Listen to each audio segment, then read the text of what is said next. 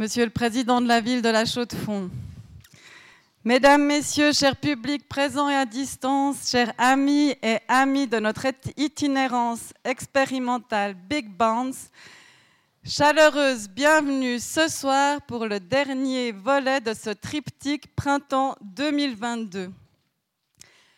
Quelle joie, quelle excitation de vous recevoir, Barbara Stigler, quand Anne Bizan présente ce soir, je ne sais pas où, ah, ici. Chaque fois, ce petit jeu de les trouver.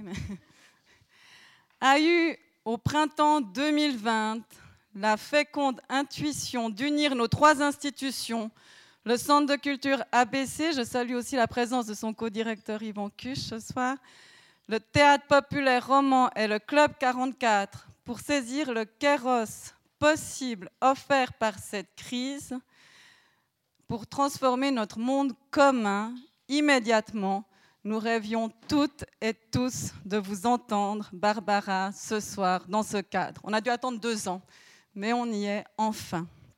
Nous vous sommes vraiment tellement reconnaissants d'avoir accepté de venir. C'était à nouveau pas facile, hein, ces frontières, ces passages, ces contrôles, ces plateformes, mais on y est et on est tellement ravis.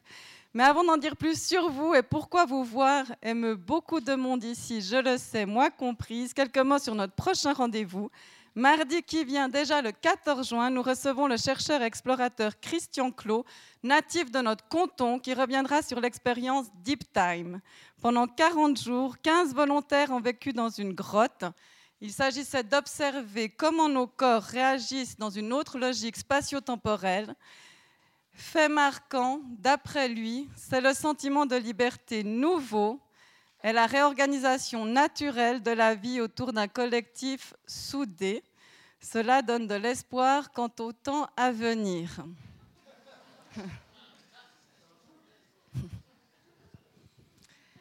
Mais de l'espoir, Madame Stigler, vous entendre et vous lire nous en redonne aussi tellement. Vous introduire brièvement ici est impossible, tellement sont denses les chemins de pensée et d'action que vous pensez et explorez, combien ils s'entrecroisent, résonnent, se densifient au fil de vos livres et de vos prises de position. Posons néanmoins quelques jalons. Vous aimez vous définir, je crois, comme professeur de philosophie, notamment à l'Université de Bordeaux. Vous êtes en, charge, chargé d'enseignement, mais aussi souvent ailleurs. Vous êtes aussi membre de l'Institut universitaire de France. Philosophe, vous l'êtes par contre, dites-vous, par intermittence, car cela demande un état particulier, pas toujours accessible, mais pourtant nécessaire à la forme réelle de questionnement qu'exige la philosophie. Vous confessez être passionné par les sciences depuis l'enfance, mais déçu très vite par leur enseignement. Ainsi, naturellement, quand vous choisissez finalement la philosophie, vous intégrez la dimension des sciences dites naturelles dans vos réflexions. Ainsi, à la suite de votre thèse, sont publiés deux ouvrages consacrés à Nietzsche et son rapport à la biologie au début des années 10, sauf erreur, 2001-2005, je crois en 2019 cette fois, sort un livre qui rencontrera un succès public surprenant. Il faut s'adapter sur un nouvel impératif politique édité chez Gallimard. C'est en vous mobilisant déjà en 2009, sauf erreur, contre la réforme de la recherche et de l'enseignement que vous avez voulu enquêter longuement sur l'origine de cette logique qui pousse à la compétition et à la recherche constante de rentabilité, soit le néolibéralisme. Depuis cet ouvrage, vous renouvelez la philosophie politique en la pensant à partir d'un champ plus vaste, celui de la biologie, celui de la vie. Le livre est sorti par hasard à un moment historique, celui de la révolte des Gilets jaunes. Cette conjonction vous projettera dans l'arène publique. Vous, vous y engagez avec responsabilité, conscience, exigence. Vous en tirez un très beau récit, dense et simulant, écrit à la première personne. Celui-ci retrace votre transformation d'intellectuelle en militante engagée.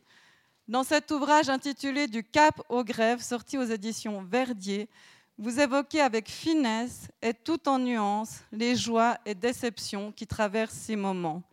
Vous vous interrogez sur les conditions propices à de réels agora, à un exercice fertile de la démocratie.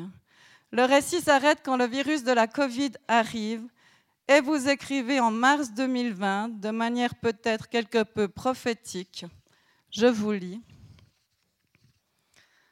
En mettant le monde entier à l'arrêt, le virus n'est-il pas notre meilleur allié? Je me dis plutôt que si on le laisse conspirer avec les dangereux capitaines qui nous dirigent, il pourrait bien achever de nous décomposer. Pendant la pandémie, terme que vous me remettez d'ailleurs en question, dans un tract de la série Gallimard, de la démocratie en pandémie, vous dénoncez la dérive dangereuse qui érige, pour vous citer, la santé en valeur morale suprême, interdisant le débat.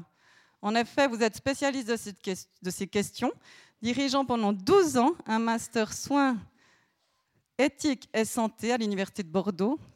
vous avez cessé la direction de ce master l'année passée, je crois. Et récemment vient de sortir un autre tract, Santé publique, année zéro, une lecture critique des années Covid. Et enfin, en 2021, Nietzsche et la vie, un livre très riche qui résonne de manière éclairante avec chacun de vos ouvrages précédents. C'est ça qui est assez fascinant. Chaque fois, vous éclairez avec d'autres biais. Et vraiment, je vous encourage à lire notre invité. C'est chaque fois une petite merveille. En tout cas, moi, ça me bouleverse. Et on a la chance d'avoir la librairie La Méridienne présente avec ses livres et notre invité à disposition pour des signatures tout à l'heure. Merci encore à La Méridienne.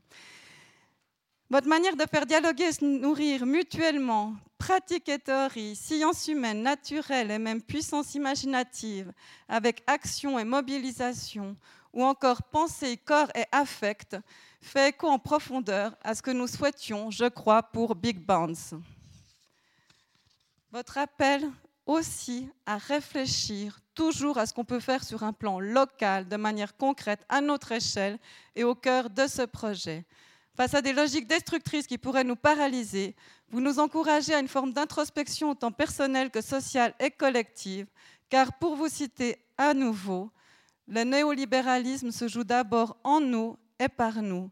Ce qui est en cause, c'est bien nous-mêmes et notre intime transformation dans notre rapport au travail, à l'éducation, à la santé, dans notre rapport intime à l'espace et au temps.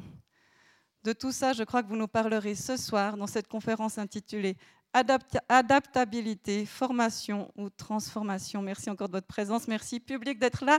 Si nombreux, cela me réjouit. Et à vous la parole. Je vous souhaite une excellente soirée. Merci.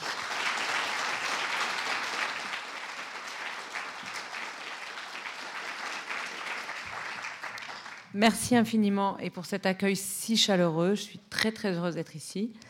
Nous sommes battus effectivement depuis deux ans pour que cette soirée ait lieu enfin. Donc c'est un moment un peu solennel.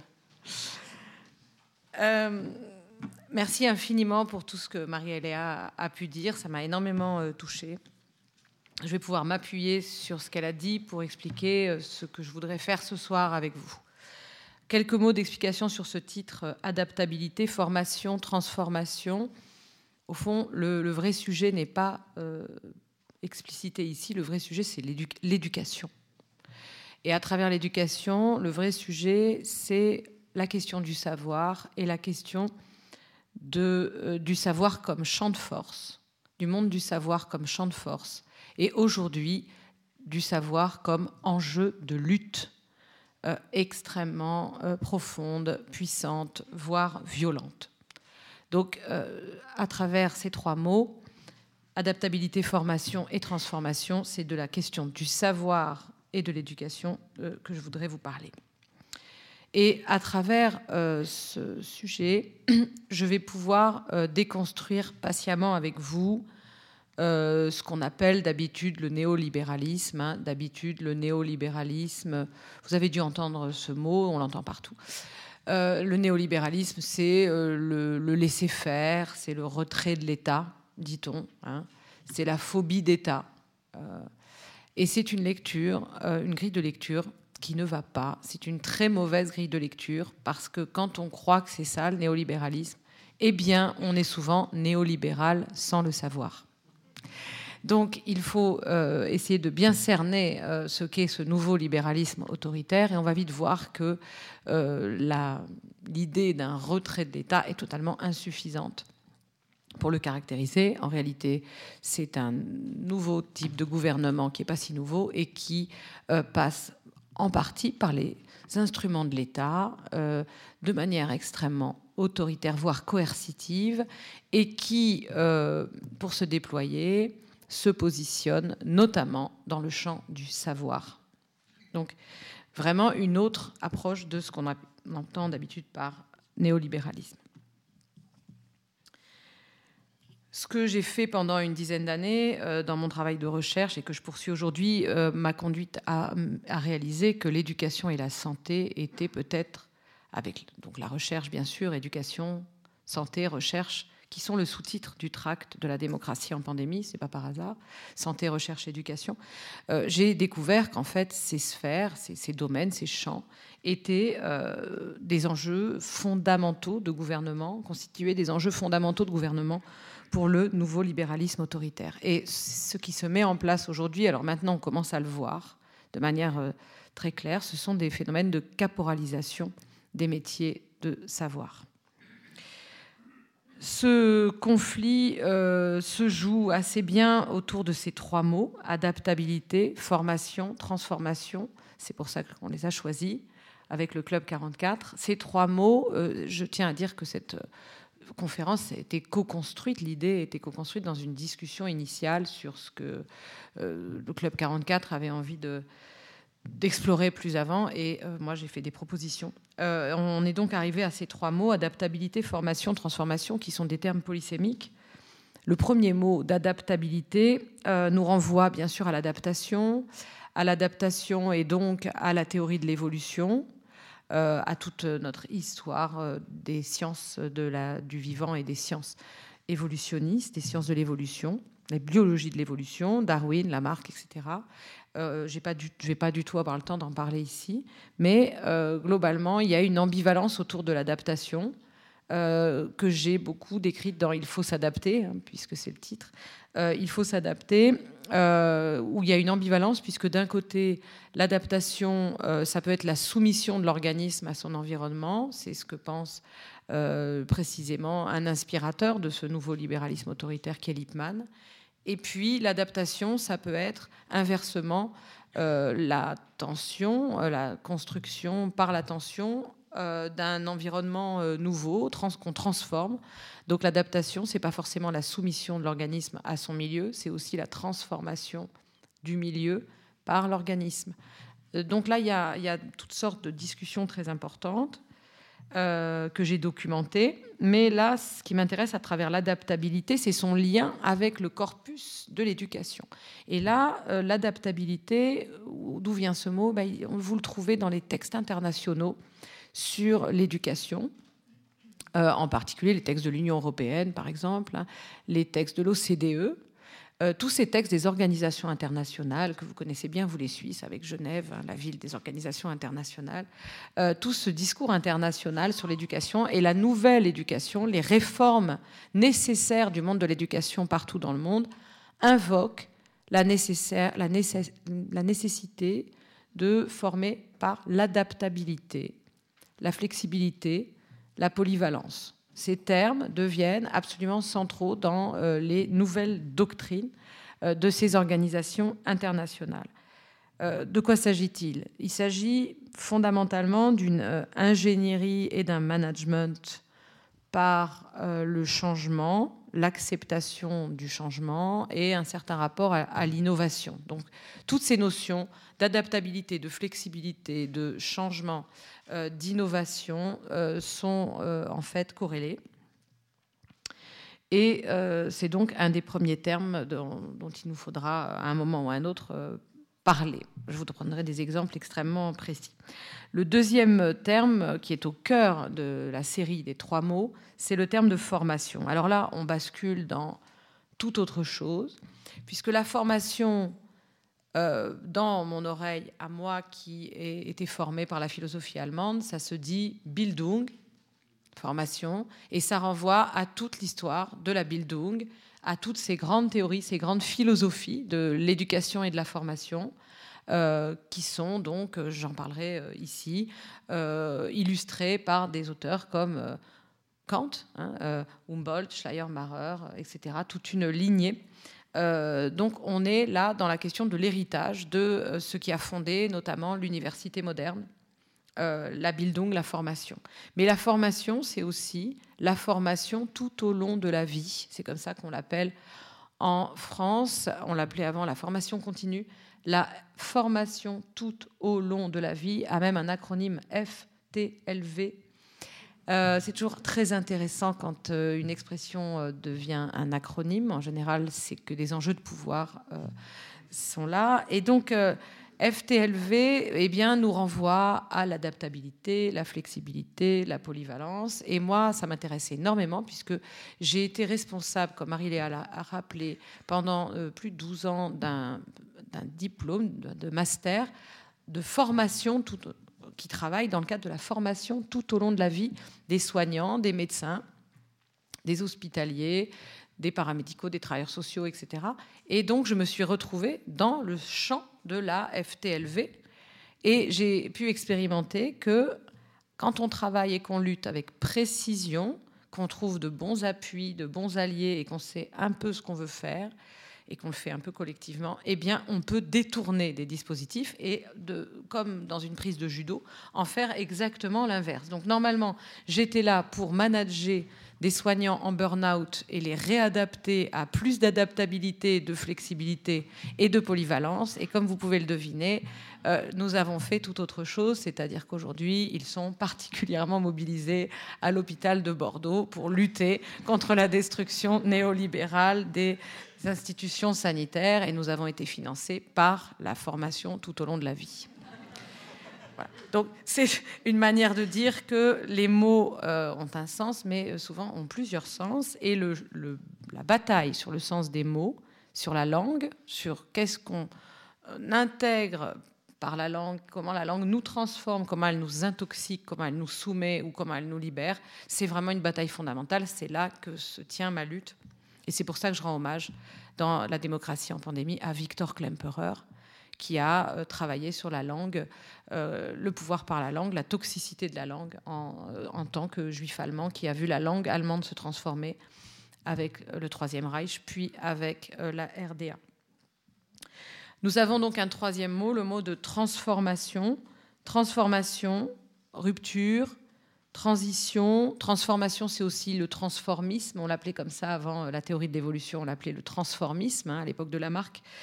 Euh, S'agit-il de la rupture, donc rupture euh, nette euh, avec quelque chose de, scandé S'agit-il de la transition douce? Alors, c'est une vraie question hein, qui est au cœur de la période que nous vivons, hein, qui est une période dans laquelle il y a une prise de conscience collective, mondiale, que toutes les directions majeures qui ont été euh, les nôtres nous mènent à une catastrophe, nous mènent à sont sans issue, et donc se pose partout la question de la transformation, de la réorientation, euh, du changement de direction. Certains parlent de bifurcation, euh, d'autres de révolution, d'autres encore de transition. Parler de révolution, de transition, de bifurcation, ce n'est évidemment pas neutre. Hein. ça euh, suppose toutes sortes de conflits sur euh, précisément la temporalité du changement, l'orientation de ce changement, qui décide le changement, qui doit changer. Et bien sûr, qui doit se transformer? Ben, Je vais vous donner des, des, hypothèses à la volée et vous verrez, euh, si vous avez en tête la crise écologique et sanitaire, hein, qui doit changer, qui doit se transformer, qui doit faire l'effort? Est-ce qu'il s'agit de nos comportements? Est-ce qu'il s'agit donc des individus euh, et de leur comportement individuel Est-ce qu'il s'agit euh, du milieu, de l'environnement? Est-ce qu'il s'agit des organisations sociales? Euh, Voilà, tout ça, c'est un, ensemble de questions politiques extrêmement conflictuelles qu'il ne faudrait surtout pas recouvrir de cette vague invocation floue de euh, la transition écologique, il faut changer. Une fois qu'on a dit ça, on a dit quelque chose d'important, mais en un sens, on n'a rien dit. Euh, il faut entrer dans la politique, et c'est là où il faut tous comprendre que euh, la crise écologique ne pourra se régler que si on assume des positions politiques, des désaccords politiques, de la conflictualité politique. Hein. Donc, euh, si quelqu'un est d'un parti écologiste et qui vous dit qu'il est apolitique, vous pouvez vous dire que ça commence mal. Ça veut dire qu'il y a un certain nombre de choses qui n'ont pas été clairement appréhendées. Euh, voilà. Et, ça, c'est euh, au cœur de mon intervention parce que s'il y a de tels enjeux de lutte autour du savoir, si la question de la vérité ne nous a jamais autant opposés avec une telle violence pour ceux qui croient dans tel ou tel produit de laboratoire, ceux qui n'y croient pas, on croirait presque des, règles, des guerres de religion, si on en est là, c'est parce qu'en fait, euh, devant un tel questionnement massif et collectif, la question de savoir qui c'est, qui a raison, qui a une expertise, qui a une compétence, qui euh, a du savoir sur telle ou telle question relevant du vivant devient absolument crucial. Hein. Donc euh, c'est forcément lié, c'est cette crise écologique et sanitaire qui place la question du savoir, la question de la science, la question de la vérité au cœur de conflits euh, stratégiques majeurs. Et évidemment, les deux ans que nous venons de passer ont été une illustration sous forme d'apothéose hein, de euh, ce que je pensais déjà du fait que je travaille depuis fort longtemps, depuis une vingtaine d'années, je travaille sur, enfin depuis le début de mon travail de recherche sur les rapports entre la politique et la vie, sur les rapports entre le gouvernement et les vivants. donc évidemment, là, j'ai été servie. Hein, je me suis pas ennuyée, on va dire. Voilà. Donc alors sur, le, sur justement ces deux années, euh, il y a eu un moment complètement euh, sidérant euh, pendant lequel, dans lequel beaucoup de mes collègues intellectuels nous ont pondu de manière industrielle des tribunes. Ils étaient extrêmement bavards et disaient, ils passaient leur temps à publier des tribunes sur le monde d'après. Alors, ce monde d'après, euh, je sais que le Club 44 a une position très proche de la mienne, puisque j'ai lu les textes qui circulaient euh, sur le site du Club 44 sur le monde d'après. Qu'est-ce que c'était ce monde d'après? Je dis qu'est-ce que c'était, parce que c'est un monde d'après qui est fini, hein, visiblement. Il n'est plus du tout euh, question de lui. ce monde d'après était quelque chose d'assez particulier. C'est-à-dire, c'était l'idée qu'un virus allait tout résoudre, en fait le virus allait arriver et tous ces gens, Mario Draghi, Emmanuel Macron, Justin Trudeau, tous les gens qui nous gouvernent un peu partout avec les mêmes schémas, avaient, allaient comprendre. Ils avaient visiblement déjà eu euh, leur chemin de Damas. La preuve, eux qui détruisaient l'hôpital, qui détruisaient tout, qui, laissaient mourir les vieilles personnes dans des EHPAD, dans des maisons de retraite absolument maltraitantes, euh, côté en bourse, etc. D'un seul coup, grâce au virus, nous racontait-on, ils comprenaient. Ils comprenaient et c'est pour ça qu'ils arrêtaient avec le néolibéralisme et ils devenaient vraiment des, reconstructeurs de l'État-providence et ils nous obligeaient à vraiment entrer dans des logiques solidaires et nous ne pouvions qu'être d'accord avec eux. Donc moi j'ai euh, lu quelques-unes hein, euh, uniquement euh, de ces tribunes avec consternation. Je me dis comment est-ce possible? Et, très vite, ces gens-là ont été de plus en plus mal à l'aise. Ils n'ont plus parlé du monde d'après, et puis ils n'ont plus parlé du tout. alors, ça m'intéresse parce que il se trouve que, alors je l'ai amené, mais je l'ai oublié dans les coulisses. Euh, il se trouve qu'il faut s'adapter euh, est paru euh, le mois dernier en traduction américaine. je suis très contente parce que c'est le retour à l'envoyeur, parce que ce livre, c'est sur des Américains, c'est sur John Dewey et, Walter Lippmann, qui sont des théoriciens américains assez peu connus, et que les, Américains lisent assez peu finalement aujourd'hui. Et donc là, ça y est, ça sort à Fordham University Press à New York. Et donc, c'est retour chez les Américains d'un texte sur les Américains. Euh, écrit par une française. Voilà, donc c'est. Euh, alors, je suis très intéressée de comment ce texte va être reçu. J'ai aucune idée de comment il est reçu. J'ai pas le moindre nouvelle de outre-Atlantique. Euh, je sais juste que aux États-Unis, il, y a un débat euh, il y a euh, des gens qui pensent que le néolibéralisme is over, pour dire euh, dans leur langage. Le, néolibéralisme, c'est fini grâce à la crise écologique. La crise écologique a déjà balayé le néolibéralisme. Et on peut comprendre pourquoi les gens, les intellectuels disent ça. C'est vrai que du point de vue euh, le néolibéralisme aujourd'hui ne fait plus rêver, il fait peur. Le discours sur la mondialisation heureuse, plus personne n'y croit. Comment peut-on euh, dire que des objets manufacturés, euh, des milliards d'objets manufacturés qui impliquent des milliards de rotations sur la planète nous conduisent vers la prospérité et le bonheur Plus personne ne peut y croire. C'est vrai que de ce point de vue-là, il y a une sorte de disqualification culturelle, morale et même politique du, du néolibéralisme. Mais, mais euh, il serait naïf de croire qu'il suffit qu'il y ait euh, un problème avec le climat, un problème avec euh, les grandes pandémies pour que tout s'arrête. En réalité, ces, matrices de pouvoir sont extrêmement puissantes et elles sont en train d'essayer de se réinventer dans la crise écologique et sanitaire. Et c'est ce qui s'est passé pendant deux ans avec le Covid. Une tentative de réinvention dans un état d'urgence sanitaire, ou soi-disant tel, pour euh, que ce nouveau gouvernement euh, de type euh, libéral autoritaire se renforce encore. Donc il y a d'autres gens qui disent que non, le néolibéralisme n'est pas fini. en réalité, ce qui ne fait que commencer, c'est le combat, la lutte presque à mort entre le nouveau libéralisme autoritaire et la démocratie. Et c'est euh, ce qu'a euh, écrit Thomas Piketty euh, à propos de mon livre. Il a bien voulu introduire mon livre aux États-Unis par cette formule. Hein. Il, dit voilà, ce que montre, il faut s'adapter, c'est que le néolibéralisme n'est pas dépassé ou terminé. La lutte entre le néolibéralisme et la démocratie ne fait que commencer. Et je voudrais donc, moi, vous dire aujourd'hui comment ça se joue autour du savoir. Alors, le savoir, l'éducation, euh, qui euh, évidemment euh, n'est pas dissociable du savoir, c'est très important d'en faire des objets politiques, car en fait, depuis fort longtemps, ce n'est pas le cas ou ce n'est plus le cas. quand on parle de politique, aujourd'hui, on parle essentiellement des intérêts économiques, de la lutte des intérêts économiques, les pauvres contre les riches, les paysans contre les industriels, euh, ou alors c'est la question de la liberté. Euh, mais très souvent, on se centre sur la question de l'égalité dans l'accès à la propriété ou de la liberté. Et on oublie complètement ce champ de force qui est le rapport à la vérité, le rapport au savoir. L'idée que la politique soit un conflit autour de la vérité est euh, à peine effleurée. Et donc, très souvent, on euh, met la politique d'un côté, et puis on met le monde du savoir et de l'éducation de l'autre. Et d'ailleurs, ça va très loin, on le verra dans mon parcours, ça va tellement loin qu'on a tendance à donner une sorte d'interdit.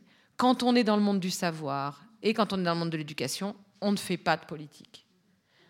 Et quand on fait de la politique, c'est sur la base de la lutte des intérêts, hein, et ça n'a rien à voir avec la vérité. Eh bien, euh, c'est l'inverse que je voudrais vous montrer. Alors, je reprends ici un travail que j'ai initié en Belgique euh, à l'université Saint-Louis, euh, à l'occasion d'une chaire, la chaire Francky, qui m'a été euh, accordée au printemps dernier et que je vais poursuivre à, l'université libre de Bruxelles, à l'ULB, toujours dans le même lieu, à Bruxelles, qui est centrée sur cette question, qui entre dans cette question à partir moi, c'est vrai que j'aime beaucoup travailler de manière précise. Euh, c'est mon côté horlogerie suisse. J'aime bien la précision, la minutie, les choses finalement très euh, ouvragées et miniaturisées. Et donc, euh, au lieu de parler de l'éducation et de du savoir comme ça, de manière très vague, je vais entrer par ce que je connais le mieux, c'est-à-dire l'institution de l'université, qui évidemment est liée à l'école, puisque les deux institutions fonctionnent de manière organique ensemble et qui est lié à d'autres institutions de savoir comme l'hôpital. Donc, quand je dis université, c'est pas pour me refermer dans une citadelle, mais c'est pour entrer dans un dispositif de savoir et de pouvoir qui est euh, relié à, d'autres.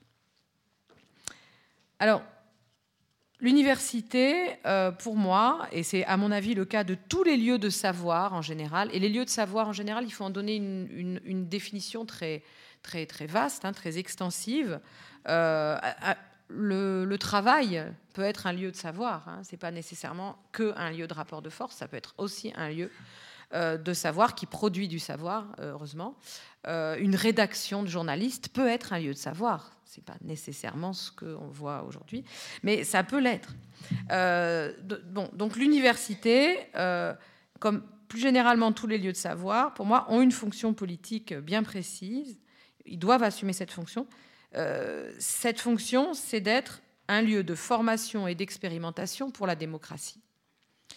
Euh, et à ce titre, euh, il y a certaines institutions vraiment publiques, comme l'université, qui ont un rôle quasiment d'organe vital pour une république sociale et démocratique. Euh, c'est donc euh, important de dire cela. Ça ne va pas de soi parce que ça suppose d'accepter que la démocratie ne se réduit pas à un simple régime institutionnel, un simple ensemble d'institutions de gouvernement avec l'Assemblée nationale et toutes les, tous les lieux du pouvoir que vous connaissez. Euh, pour moi, la démocratie ne se résume nullement à cet ensemble de lieux de pouvoir qui seraient réservés à des représentants ou à des élus, dont l'accès serait régulé par les élections euh, et malheureusement, très souvent, on réduit la démocratie à ça. Hein. La démocratie euh, n'est pas ce avec quoi on la confond le plus souvent, ce gouvernement représentatif théorisé euh, à la fin du XVIIIe siècle, à la faveur des révolutions américaines et françaises, un gouvernement représentatif qui est fondé sur le pouvoir des élus, sur des élus qui sont une minorité, une élite, qui sont censés éviter justement les effets de la démocratie, éviter que le démos soit directement au pouvoir. Euh, tout ça a été parfaitement théorisé par, euh, et rappelé et documenté, notamment par un livre désormais classique de Bernard Manin sur le principe du gouvernement, le principe du gouvernement représentatif, qui explique très bien que ce qu'on appelle démocratie est en général bien plus souvent le euh, régime qui a été inventé pour éviter la démocratie le gouvernement représentatif, donc avec des élus qui, sont, qui ont parmi toutes, qui ont pour critère essentiel de ne surtout pas ressembler au peuple. Euh, donc d'être euh, compétent, d'être éduqué, d'être bien élevé, d'être de, savoir, etc. Avec l'idée que le peuple était de toute façon définitivement ne pouvait être qu'incompétent. Euh, donc, quand on part sur une autre définition de la démocratie, qui est que c'est une manière de vivre et d'une manière de vivre euh, dans lequel euh, le peuple s'assemble, s'affronte sur les questions de savoir, délibère et décide, évidemment, du coup, les lieux de savoir deviennent des lieux absolument fondamentaux pour que la démocratie soit possible.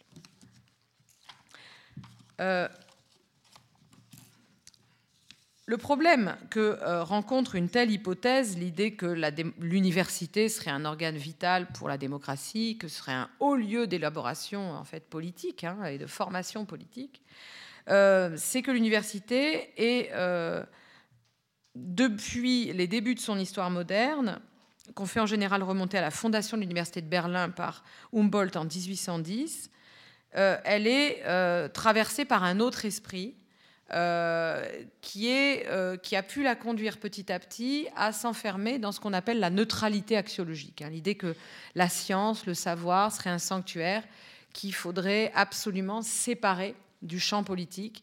Euh, un, bon scientifique ou un énoncé scientifique serait un énoncé qui n'a absolument aucune forme de lien avec les engagements politiques du locuteur. Il faudrait absolument dissocier les deux et on a construit cette catégorie euh, de neutralité axiologique et on a petit à petit enfermé les lieux de euh, savoir comme l'université euh, dans ce carcan de la neutralité. le problème, c'est que cette même université qui s'est enferrée dans, dans, cette idée de neutralité axiologique a euh, été petit à petit grignoté, gangréné, euh, dominé par un nouvel esprit, qui n'était plus du tout l'esprit de Humboldt, mais l'esprit de ce nouveau libéralisme, qui s'est petit à petit emparé de l'université et de ses agents, qui se sont mis euh, à appliquer la transformation néolibérale de l'université. Car qui administre l'université, qui la transforme, ce sont les universitaires eux-mêmes. Les universitaires n'ont pas de patron, n'ont pas de chef, euh, ce sont eux qui euh, organisent, administrent l'université, et ce sont eux qui euh, éventuellement transforment les rythmes, transforment la nature des évaluations, transforment les rythmes de l'enseignement, transforment la nature de la recherche, etc.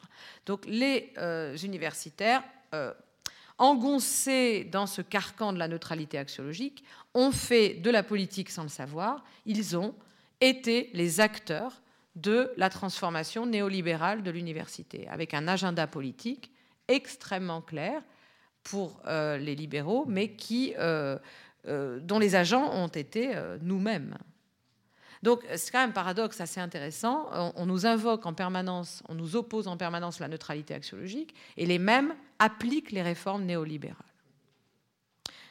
Alors, le, euh, euh, ce tableau vous permet de comprendre qu'il y a en fait la lutte autour de l'université, qui est euh, une vieille institution, une vénérable institution malade, très affaiblie. Il y a la lutte entre une multiplicité d'esprits. L'esprit de l'université de Humboldt est là, est toujours là, parce que vous savez, l'esprit, ça dure dans le temps. c'est quelque chose qui justement supplante la mort des individus et qui continuent à flotter. Donc l'esprit euh, de Humboldt est là. Euh, l'esprit euh, du nouveau libéralisme est, là et, nous, et nous, nous transforme. Et puis, nous sommes, nous, au milieu, tiraillés entre la fonction politique démocratique de l'université, la neutralité axiologique. Donc, vous voyez, ce champ de force dont je vous parlais tout à l'heure.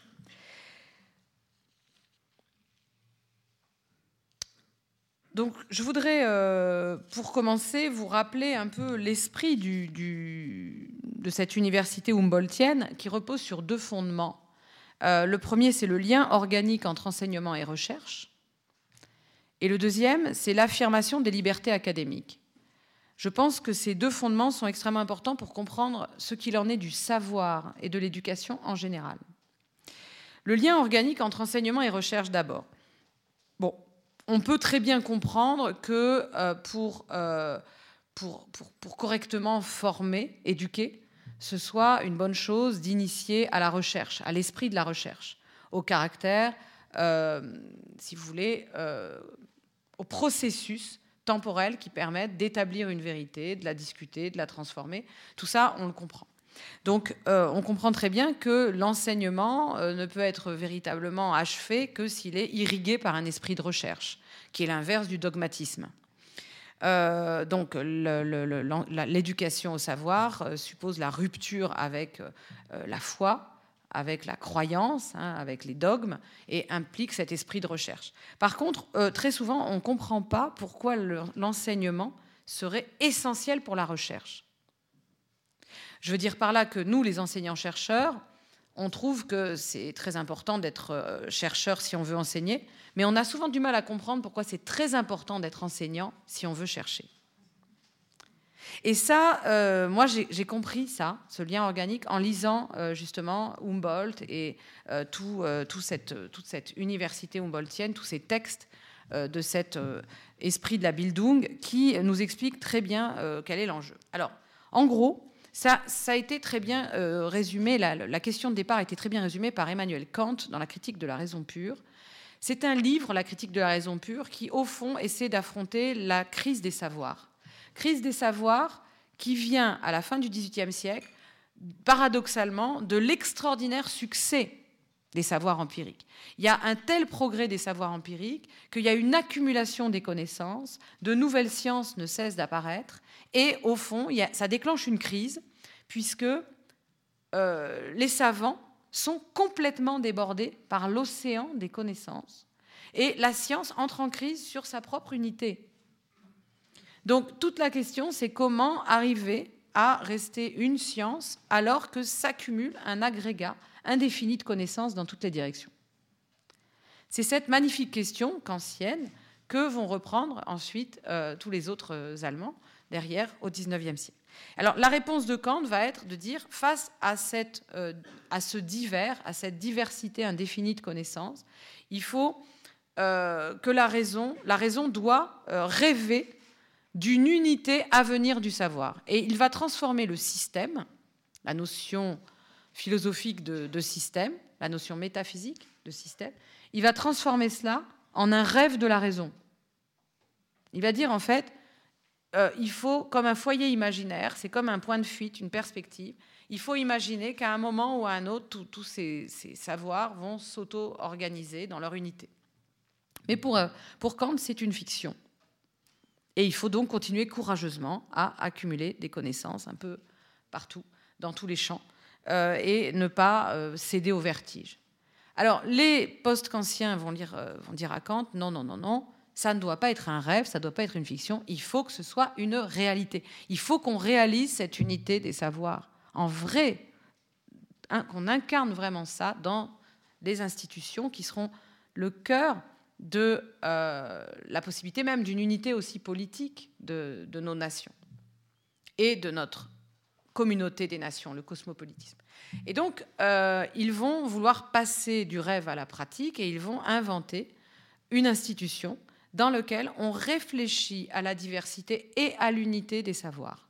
Et comment on fait pour réfléchir à la diversité et à l'unité des savoirs?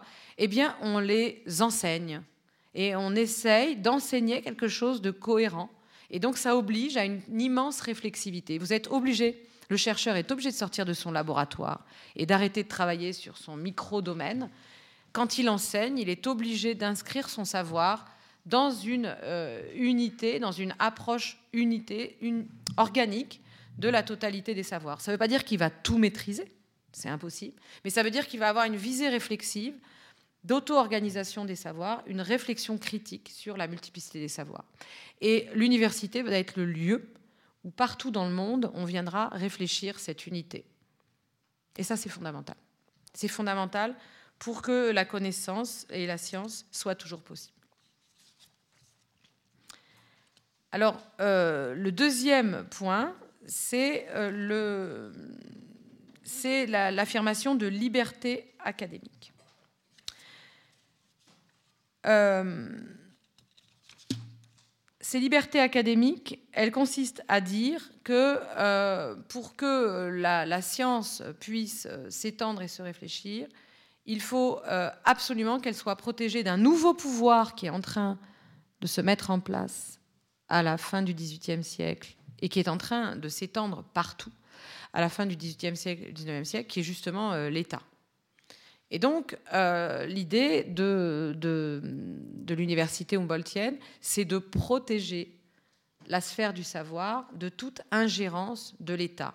On est dans un moment où l'Église entre en crise, le, pouvoir des églises entre en crise, mais est relayé par le pouvoir séculaire des États. Et donc, il est fondamental pour que euh, ces opérations autour du savoir se fassent de manière libre, de manière, avec une réflexivité qui conduise à une autonomie des chercheurs, des enseignants et des, et des enseignés, il faut absolument que ce soit une sphère euh, protégée par les libertés académiques, liberté académique des enseignants, liberté académique des chercheurs, liberté académique des étudiants, qui sont absolument libres de leur parcours et qui sont dans un rapport autonome au savoir. Voyez, ces deux piliers vont être attaqués euh, de manière extrêmement violente par le nouveau libéralisme. Euh, parce que le nouveau libéralisme autoritaire comprend très bien que l'enjeu, c'est de savoir qui c'est, qui contrôle le savoir, qui a l'autorité en matière de savoir. Le premier pilier, d'abord, euh, en modifiant de part en part le sens de l'enseignement et de la recherche. Les deux activités, enseignement et recherche, dans toutes les réformes néolibérales des universités qui se déchaînent à travers le monde depuis, on va dire, un demi-siècle. Euh, c'est le moment où les néolibéraux arrivent au pouvoir dans les années 70-80. Euh, et petit à petit, ils vont aller si loin qu'ils vont euh, devenir l'esprit dominant des partis dits de gauche, qui vont devenir eux-mêmes, pour la plupart, à part quelques exceptions notables, néolibéraux. Donc le premier pilier, et donc vous allez avoir des, entre guillemets, gouvernements de gauche hein, qui vont faire ces réformes. Le premier pilier, euh, donc, euh, on va modifier de part en part le sens de l'enseignement et de la recherche.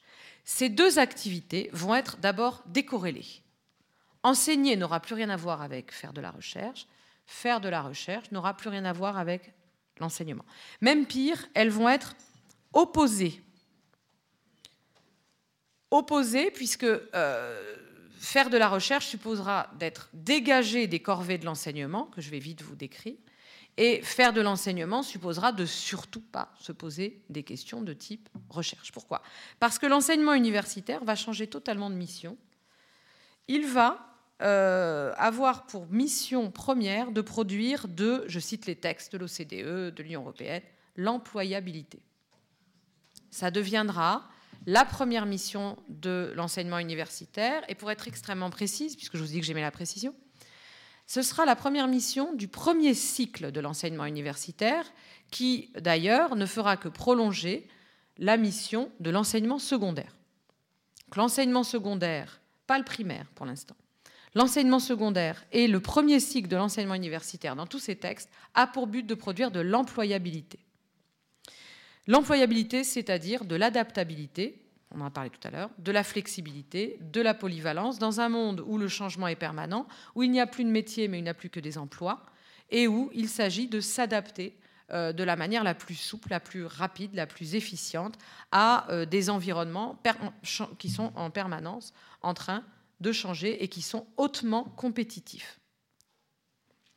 D'où la nécessité de changer en permanence, puisque c'est euh, la compétition euh, qui est donc ce, cadre conceptuel de la compétition, nous obligerait à un, changement euh, permanent.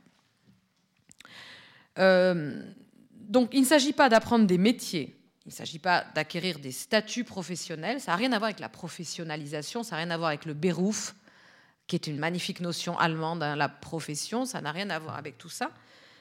Euh, il s'agit de la capacité à être adaptable, agile, flexible pour un marché de l'emploi en état de mutation permanente.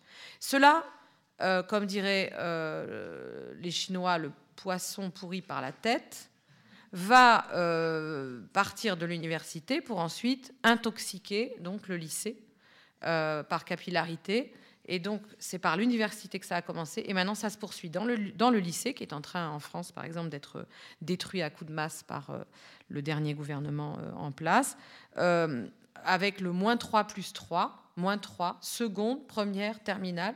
Baccalauréat n'existe plus, c'est normal, puisque seconde, première, terminale s'enchaîne directement avec première année, deuxième année, troisième année de licence c'est moins 3 plus 3. Tout ça, c'est produire de l'employabilité, mise en compétition de tous les foyers, les familles et euh, l'éduqué pour avoir la meilleure place dans cette euh, lutte dans l'employabilité. C'est ça qui se passe, de la seconde à la troisième année. Ça, c'est la première. Euh, c'est tout à fait international, hein, c'est pas du tout spécifique à la France. Alors, le rôle de la recherche, lui, va être de produire de l'innovation. Changement total de programme. Euh, c'est-à-dire des livrables qui permettent la valorisation ou le transfert. Valorisation, transfert, c'est le lexique de, ces réformes néolibérales de l'université et de la recherche. C'est-à-dire quoi? L'augmentation des rendements sur le marché. Ces, livrables euh, et cette valorisation et transfert ont pour but à produire de la valeur monnayable. Euh, ici, l'enseignement est réservé à des prestataires qui transmettent des key skills, des compétences clés, alors, c'est les soi-disant sciences du management qui désormais, euh, des sciences de la gestion des ressources humaines, hein, qui désormais euh, donnent leur feuille de route au programme pédagogique universitaire. Euh, et le tout dans des collèges d'enseignement supérieur massifiés et largement automatisés, avec la victoire, la généralisation du numérique, du e-learning, du QCM, du questionnaire à choix multiples, de la correction automatisée, du contrôle automatisé des connaissances avec des robots hein, véritablement qui, qui euh, évaluent euh, si euh, l'impétrant est encore peut rester dans, nos rangs. pour une population dévolue essentiellement à ce qu'on appelait auparavant le tertiaire et qu'on nomme aujourd'hui l'économie de la connaissance. Donc l'économie de la connaissance, c'est une économie dans laquelle on manipule plus du tout des tuyaux ou même des, montres comme à la chaux de fond à une époque, mais dans laquelle on manipule des chiffres, des lettres, euh, des, codes, du numérique, euh, des signes. Et donc là, euh, il nous faut fabriquer cette main-d'œuvre employable dans ce monde-là. Quant à la recherche, elle s'occupe du deuxième aspect de cette nouvelle économie, l'innovation. Alors, ça devient l'unique mission des sciences dites dures, produire de l'innovation, de l'innovation monnayable, brevetable, transférable, valorisable, avec des taux de croissance afférents. Hein, donc pour l'industrie, pour, même pas l'industrie, pour un marché financiarisé en réalité, parce que la question de l'industrie est même pas posée. Et, et alors, cette innovation, ça c'est le cœur de l'enseignement supérieur, l'enseignement universitaire, deuxième étage. Donc à partir du master, à partir du master, là on n'est plus uniquement dans l'employabilité. L'objectif d'employabilité s'estompe un peu et euh, ce qui prend le relais, c'est l'objectif de l'innovation. Donc des masters de sciences, on va être devenir initiation à la recherche, c'est-à-dire à, l'économie de l'innovation. Euh, et le doctorat va être complètement inféodé à cette économie de l'innovation. Donc vous voyez, c'est très précis, hein, tout ça, c'est très très précis, c'est pas du tout euh, vague. Et vous allez me dire, mais que fait-on des sciences dites pas dures, c'est-à-dire molles?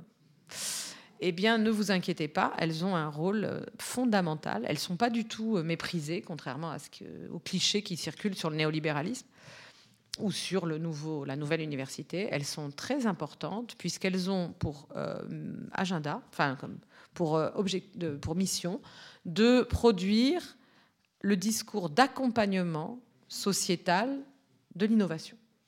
en favorisant l'acceptabilité sociétale, je cite les textes, des innovations, des transformations et des mutations. Donc chacun a son travail, le philosophe a sa place, le sociologue, le psychologue également. Tout ça est parfaitement bien théorisé. Alors, dans ce contexte, les libertés académiques, celle de l'étudiant de choisir son parcours ou sa discipline, celle du chercheur de choisir librement ses objets, de contredire publiquement tout argument d'autorité venu du pouvoir économique ou politique, vous comprenez bien que tout ça ne peut être que suspendu.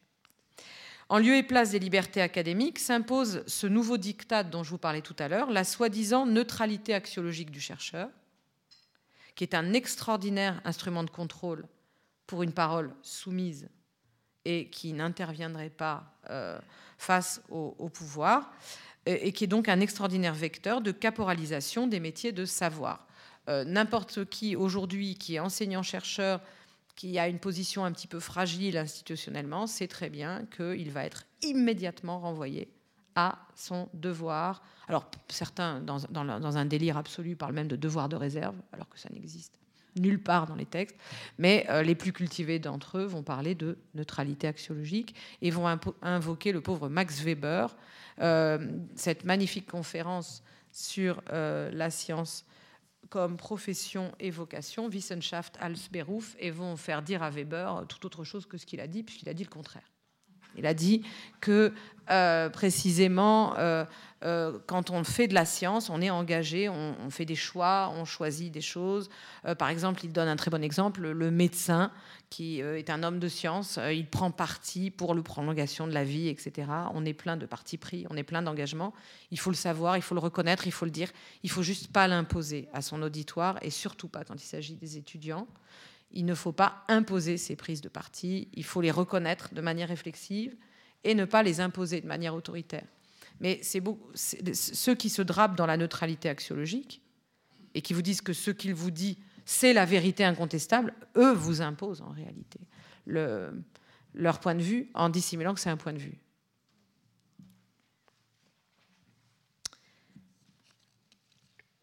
Alors, il faut quand même rappeler que nous sommes protégés par la Constitution. Moi, je, me le rappelle tous les jours pour me rassurer. En tant que professeur des universités, je suis ma, liberté d'enseigner, les objets que j'enseigne, ce que je dis dans mes cours, euh, mes objets de recherche, tout ça est euh, protégé par le bloc de constitutionnalité.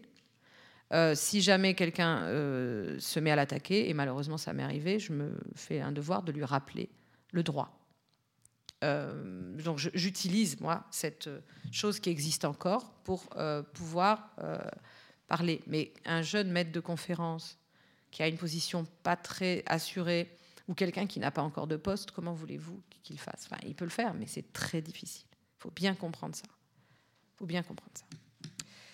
L'université n'est plus du tout, euh, dans beaucoup de pays, dont la France, ce lieu de liberté, ce lieu d'épanouissement intellectuel, ce lieu de, travail critique euh, qu'elle a pu être, parce qu'il y a cette caporalisation vraiment en marche qui a déjà conquis énormément de place, y compris dans notre esprit. Donc, puisque les membres de la communauté universitaire ne s'occupent plus beaucoup de réfléchir ensemble à l'élaboration collective d'un savoir partagé, puisque toute leur activité est largement détruite par la transformation de l'enseignement en corvée et par la mise sous tutelle de la recherche par les donneurs d'ordre économiques, politiques, médiatiques, euh, et la production de données immédiatement exploitables, c'est mécaniquement une toute autre sphère, celle du discours médiatique et politique, qui a finalement pris le relais et qui s'est imposé comme le nouveau tribunal critique du savoir légitime. Selon un glissement qui était déjà décrit par Nietzsche dans ses conférences sur l'avenir des établissements de Bildung, où il montrait qu'il y avait déjà euh, une pression du marché qui intéressait aussi Weber, Max Weber, euh, la science euh, de la fin du XIXe siècle commençait déjà à se laisser détruire par l'atomisation et l'hyperspécialisation les morceaux de savoir ne tenant plus ensemble. Nietzsche dit il nous faut, euh, puisque les morceaux de savoir ne tiennent plus ensemble, tout est atomisé et disjoint, il nous faut, je cite Nietzsche, la couche visqueuse du journalisme qui est chargée de les faire tenir ensemble en imposant ce que Nietzsche appelle la culture générale. La culture générale, celle qui d'ailleurs sévit aujourd'hui dans nos écoles de dirigeants. L'esprit Sciences Po, l'esprit ENA, Hein, l'École nationale d'administration, cet esprit euh, de culture générale qui euh, fait une espèce de ciment comme ça, euh, de très très mauvaise qualité, entre toutes sortes de, petites, de petits atomes extrêmement précis, mais tous disjoints les uns des autres, qui forment le monde du savoir. La crise de la Bildung c'est aussi la crise donc de la visée d'une organisation systématique du savoir par euh, les savants et par ceux qui entrent dans le savoir. Euh, et euh, elle débouche finalement cette crise sur la mise au pas de toutes ces institutions de savoir par un tribunal politico-médiatique de plus en plus virulent et autoritaire. Et c'est bien lui aujourd'hui, ce tribunal, qui prétend en effet traiter de la question de la crise des savoirs dont il s'empare avec beaucoup d'habileté, en imposant aux universitaires son propre agenda et en leur imposant même son propre lexique. Je vais vous donner quelques termes. La défiance, le populisme, les biais cognitifs, le complotisme, la lutte contre les fake news. on voit bien tous ces thèmes qu'on entend ad nauseam en permanence sont une manière de répondre à cette crise des savoirs auquel l'université ne répond plus, qu'elle n'affronte plus, auquel, quand je dis l'université, l'école non plus ne répond plus et n'affronte plus, euh, auquel l'hôpital, le, centre hospitalo-universitaire n'affronte plus ces questions. Et donc se laisse complètement instrumentaliser, se laisse complètement transformer en prestataire de services de ces thématiques qui viennent du monde médiatique et politique.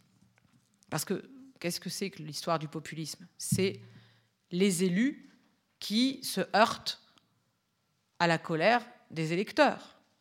tout ça, ça vient de cette sphère. Qu'est-ce que c'est que euh, la lutte contre les fake news? Qu'est-ce que c'est que les news? Les news sont les nouvelles, c'est-à-dire les informations produites par l'industrie médiatique. Tout ça ne vient pas du monde du savoir.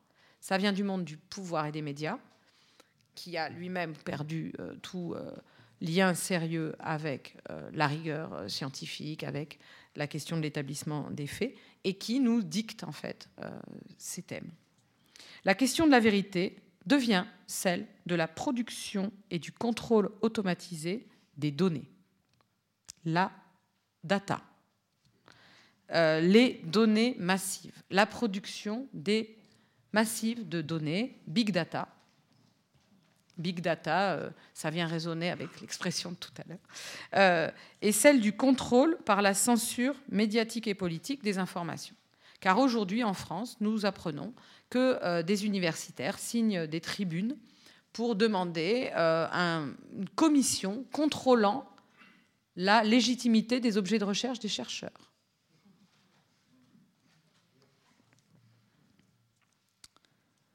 Dans un tel monde, la sphère académique se trouve mécaniquement condamnée soit au mutisme, soit à la reprise servile de cette nouvelle syntaxe et de son lexique. Ou alors, elle fait ce que j'essaie de faire ici, elle essaie d'affronter, comme des adversaires, ces nouveaux pouvoirs et ces nouveaux discours.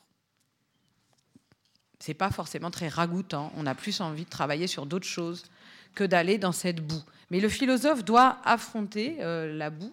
Euh, doit affronter le, négatif, doit descendre dans les bas-fonds et doit pas vouloir toujours euh, s'attaquer qu'à de beaux et nobles objets. Il euh, partage avec le médecin euh, cette obligation d'affronter les caractères les plus maudits de l'existence, les plus difficiles et douloureux. Quant à la prétention du démos, le sujet de la démocratie, à affronter la question de la vérité, elle est purement et simplement disqualifiée dans cette doxa. La population générale est assignée par toute une batterie d'experts, désormais remplacés par des cabinets de consultants, euh, McKinsey, euh, BVA, Nudge Unit euh, et compagnie, à la défiance et à la production automatique de raisonnements biaisés c'est le fameux complotisme que nous aurions chevillé au corps. C'est cet ensemble de biais cognitifs qui fait que nous serions incapables de saisir la complexité de la réalité, que nous serions incapables de supporter la vérité et que nous serions toujours conduits à faire les mauvais choix. Ça, pour comprendre ça, il faut bien euh, comprendre que le libéralisme a évolué. Il est passé de la position des classiques, les libéraux classiques, à une idéalisation du sujet euh, de l'individu. L'individu libéral, dans la première anthropologie des classiques, était parfaitement bien équipé pour comprendre et pour troquer et pour aller sur le marché. Il était l'homo economicus, il était rationnel. Il fallait lui faire confiance, il fallait laisser faire, et tout irait pour le mieux. Vous vous souvenez de ce récit? À la fin, ça conduirait à l'harmonie, puisque tous les individus étaient parfaitement équipés pour l'interaction, pour le troc, pour le, marché, pour le commerce et pour toutes les décisions, au fond. Et euh, en médecine, par exemple, on a eu ça. Le sujet du consentement libre et éclairé, c'est un homo economicus rationnel qui sait calculer ses coûts et ses bénéfices. Et puis, euh, ce libéralisme classique a muté entre les deux premières guerres euh, mondiales du fait de la crise du big business, du capitalisme financiarisé et de la crise de 29, où euh, les, les grands amis du, libéralisme, les libéraux, les plus intelligents, ont dit on s'est trompé. Il faut une autre anthropologie. Le marché, en fait, ne vient pas tout seul, ce n'est pas une donnée de la nature. Il faut l'instituer de manière artificielle, parce qu'en fait, il n'existe pas, c'est une idée. Il faut l'instituer et il faut fabriquer les agents du marché et le faire à partir d'une espèce, l'espèce humaine, qui est très mal équipée sur le plan cognitif qui est adapté à euh, la vie qui relève de la préhistoire, à une vie qui relève de la préhistoire, qui n'est pas entrée dans l'histoire. L'espèce humaine n'est pas encore entrée dans l'histoire pour Walter Lippmann et ses amis. Il faut donc s'emparer de cette espèce et la transformer pour la conduire dans la bonne direction. Mais elle est remplie de biais cognitifs. les individus sont incapables de faire les bons choix. Et alors quand ils s'assemblent en masse, alors là, c'est l'horreur, c'est forcément la violence, l'irrationalité et le ressentiment.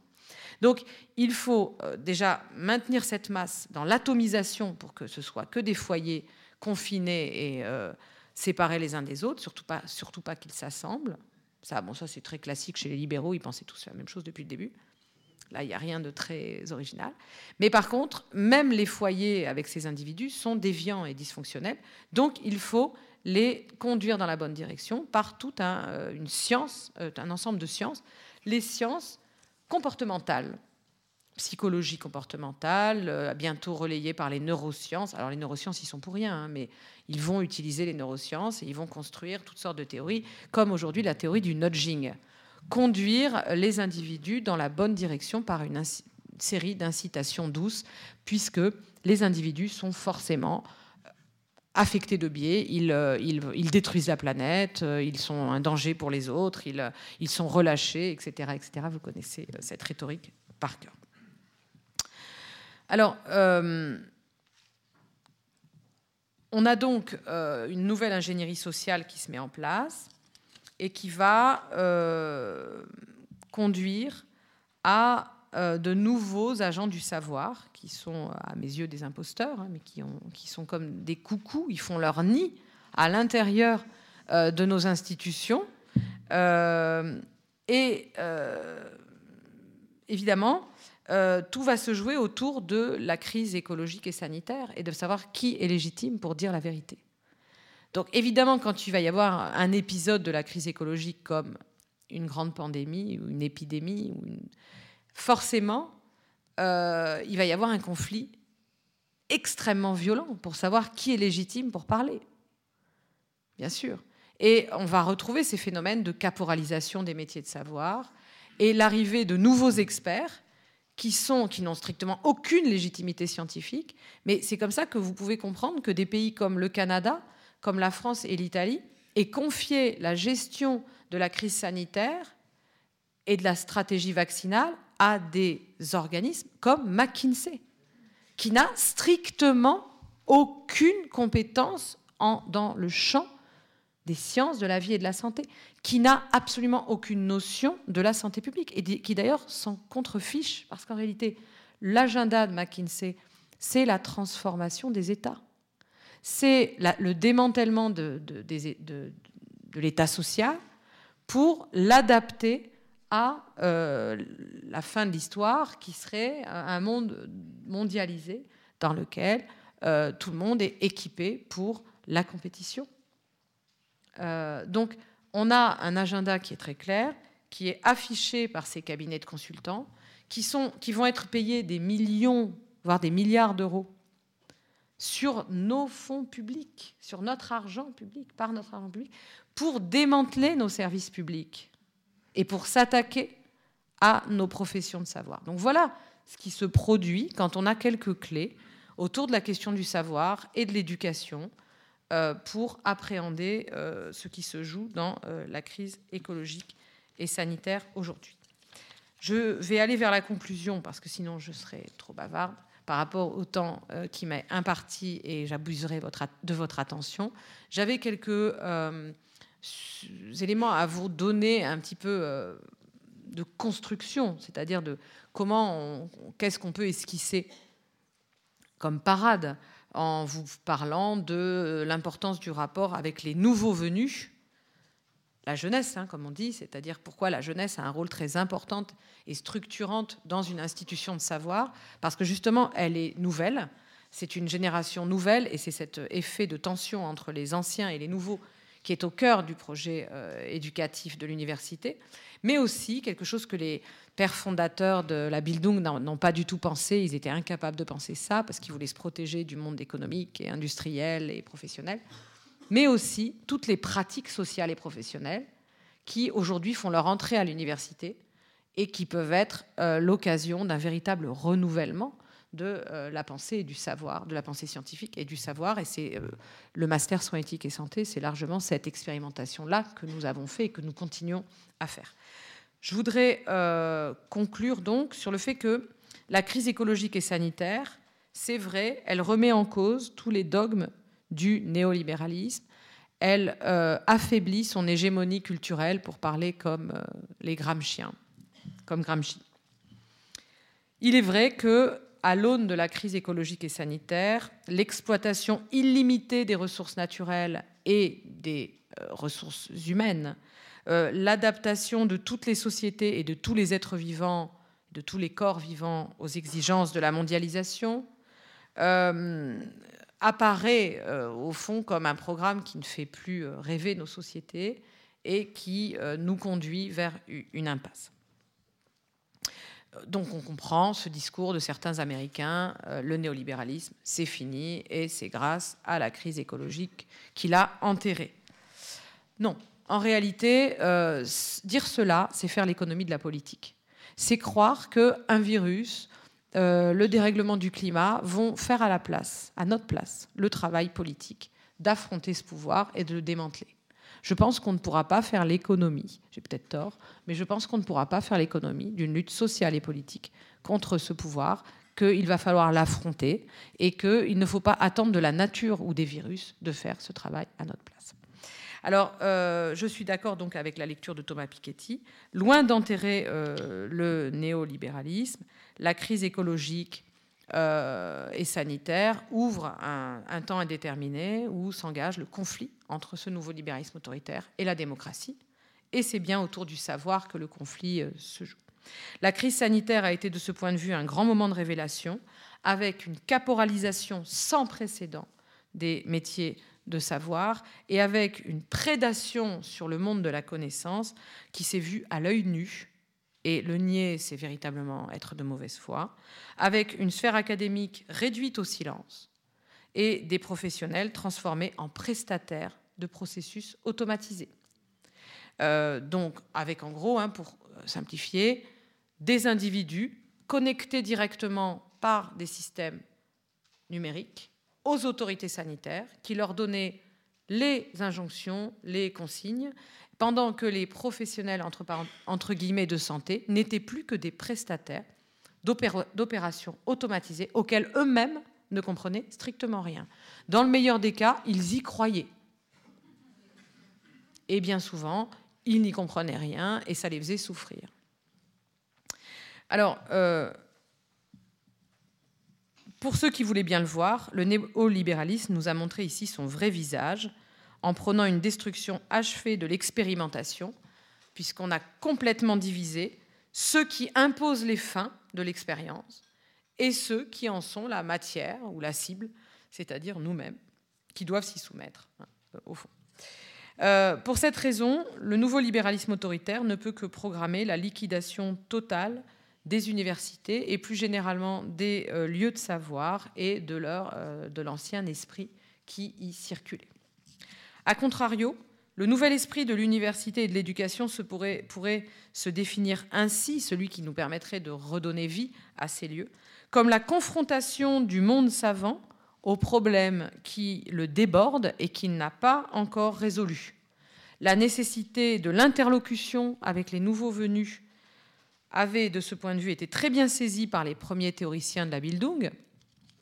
L'idée que la science ne peut se renouveler qu'en se frottant, se confrontant au regard des nouveaux venus dans le monde du savoir, c'est-à-dire ce qu'on appelle les étudiants, qui nous oblige à une réflexivité et qui nous oblige à expliquer où nous allons, euh, comment nous organisons euh, nos différents euh, savoirs, sans quoi l'étudiant coule littéralement devant nous et ne comprend même plus ni où il va ni pourquoi il est ici. Donc ça, c'est ce que je vous ai expliqué au début. Mais leur vision dualiste du monde savant, qu'il fallait séparer et protéger comme une élite euh, contre le monde du travail, les ont conduits à couper l'université de toutes les pratiques sociales du reste de la société. C'est elles, pourtant, ces pratiques sociales, qui, avec la jeunesse, peuvent permettre à la science et aux pratiques savantes de se transformer. Il ne s'agit pas superficiellement de renouveler les thèmes et les objets en les rendant plus actuels. Euh, il s'agit d'acclimater l'ensemble du monde social dans toute son intégralité aux méthodes et aux disciplines de la science, et par retour de contraindre la science elle-même à se laisser transformer par les problèmes du monde social. Il s'agit par cette tension permanente entre les logiques de la science et les problèmes de la société de permettre quelque chose comme une expérimentation au sens de ces processus continus que je décrivais pour commencer, qui sont la véritable condition d'une démocratie, comme la démocratie comme une manière de vivre, comme une manière d'expérimenter ensemble euh, des solutions face à, des problèmes partagés. Il s'agit au fond de refonder la science des temps modernes, retrouver le contrôle sur les processus sociaux et sur la complexité de ces interdépendances et de ces connexions, ça c'est du John Dewey euh, dans le texte, qui ont été complètement perdus de vue par la production de connaissances purement analytiques et atomiques, puis finalement jusqu'à la production automatisée de data dans laquelle euh, la sphère du savoir est en train totalement de s'effondrer.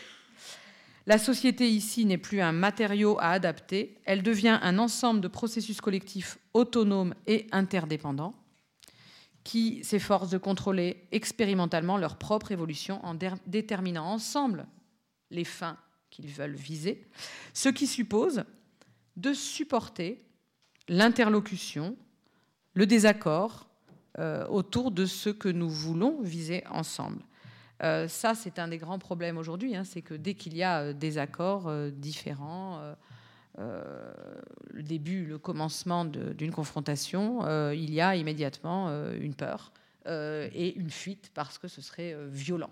Donc ça, c'est impossible évidemment de se tenir dans une démocratie si on ne supporte pas la conflictualité et si on ne comprend pas que la conflictualité peut être parfaitement compatible avec le respect et la capacité euh, euh, d'avoir une affection réciproque les uns pour les autres. Euh, c'est cette chose-là qui notamment a été perdue.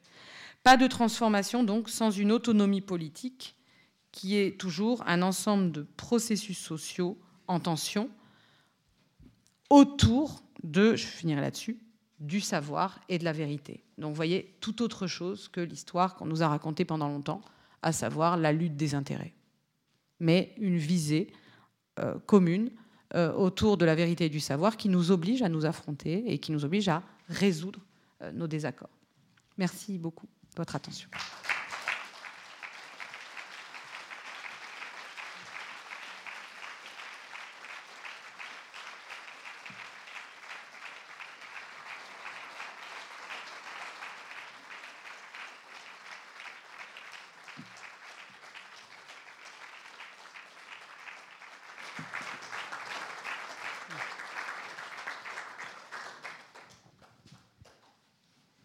Merci infiniment. Quelle densité en une heure, euh, incroyable, toujours avec votre art de la concision, du détail, de la synthèse.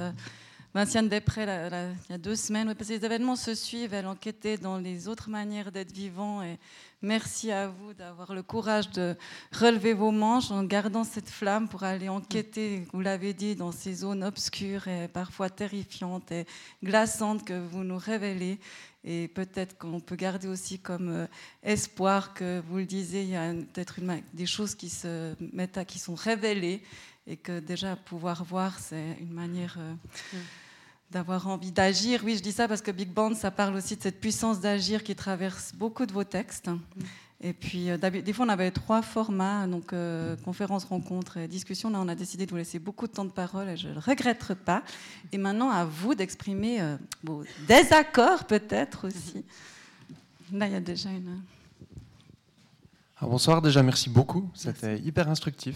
Merci. Vraiment très super. Et je voulais déjà. j'ai pas lu beaucoup de ce que vous avez fait. J'ai lu de la démocratie en pandémie. Et en fait, je voulais vous dire déjà merci pour votre courage, parce que justement, je crois qu'on a été nombreux à sentir ce vide qui a existé autour de, quelles paroles autres pouvaient s'exprimer, euh, qui n'était pas justement du complotisme ou quelque chose, mais quelque chose de vraiment construit. Et du coup, c'est très nourrissant de voir que ça existait aussi. Et du coup, merci d'avoir euh, eu ce courage d'occuper cette, euh, cette position-là.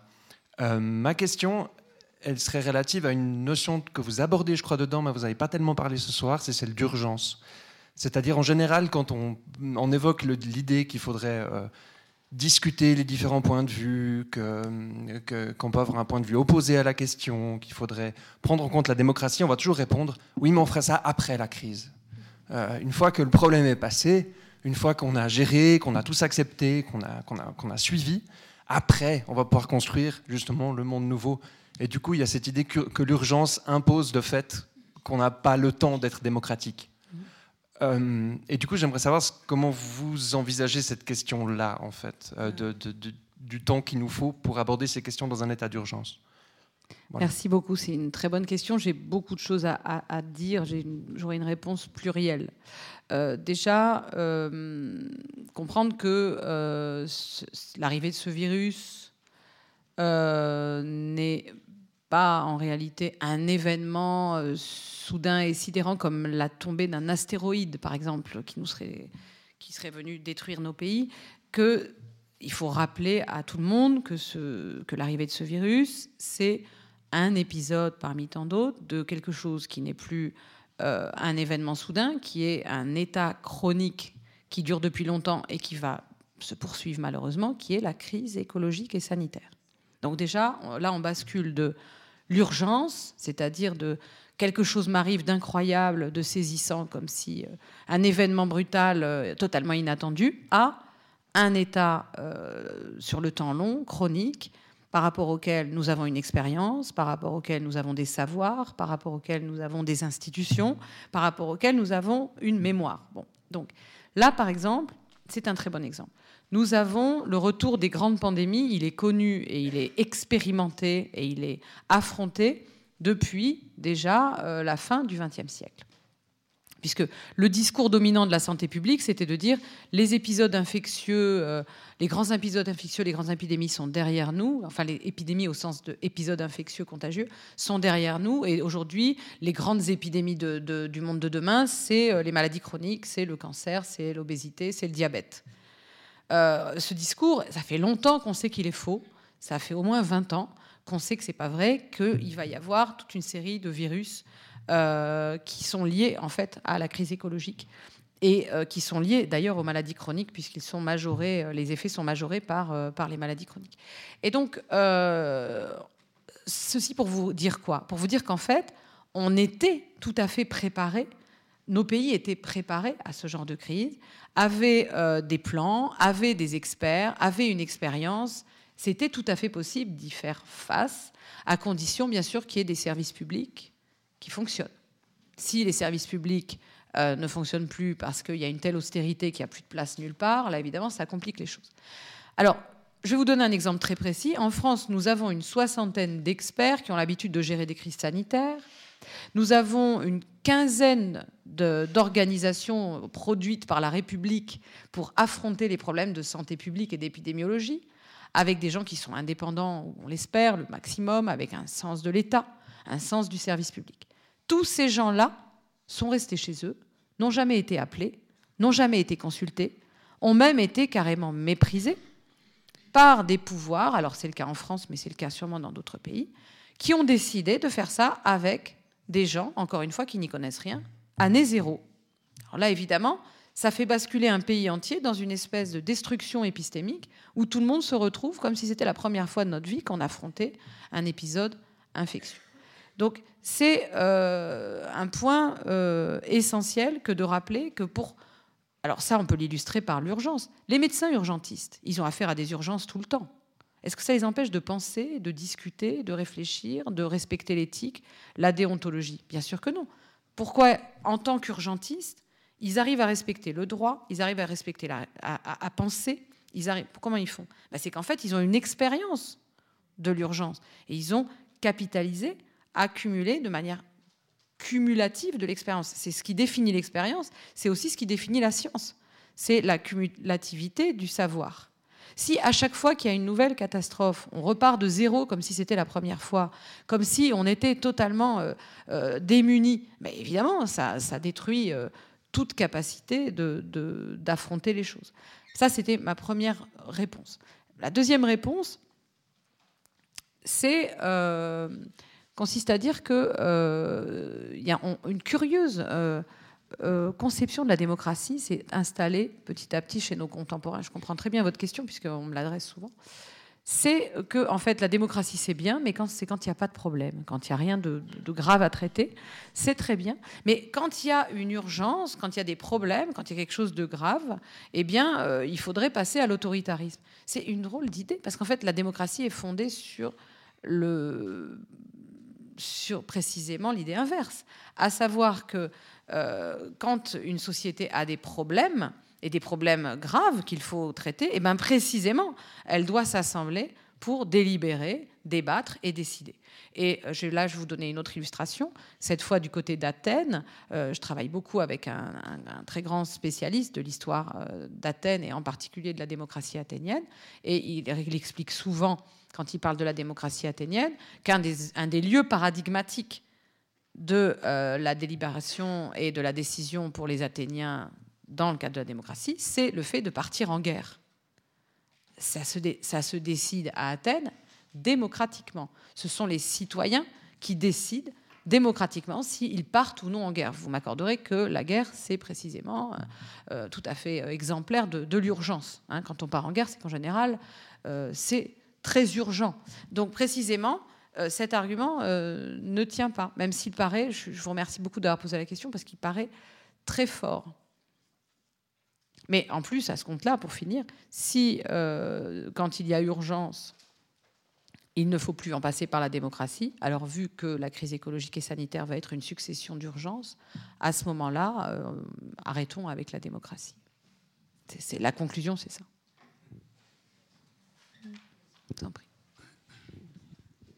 Bonsoir. Bonsoir.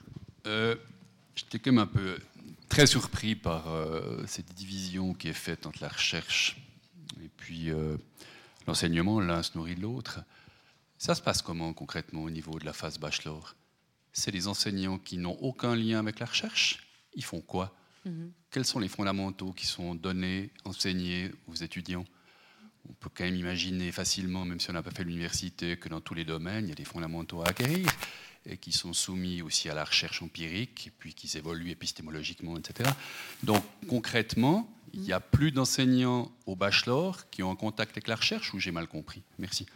Euh, bachelor, vous pouvez me rappeler ce que ça veut dire? C'est le système de Bologne, c'est le, premier étage du système, c'était la licence en France, puis ensuite c'était la maîtrise, mais c'était une année, aujourd'hui c'est trois ans et deux ans, sauf D'accord.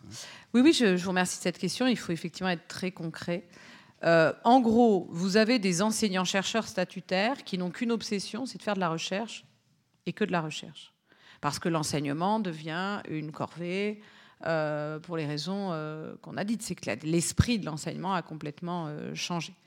Donc il y a une tendance pour le chercheur à aller vers, au maximum vers la recherche, et l'enseignement, c'est une sorte de service qu'il faut rendre pour justifier de son salaire, de sa position, voilà, de sa charge de fonctionnaire d'État, mais qui très souvent est complètement dévalorisé aux yeux des enseignants-chercheurs eux-mêmes.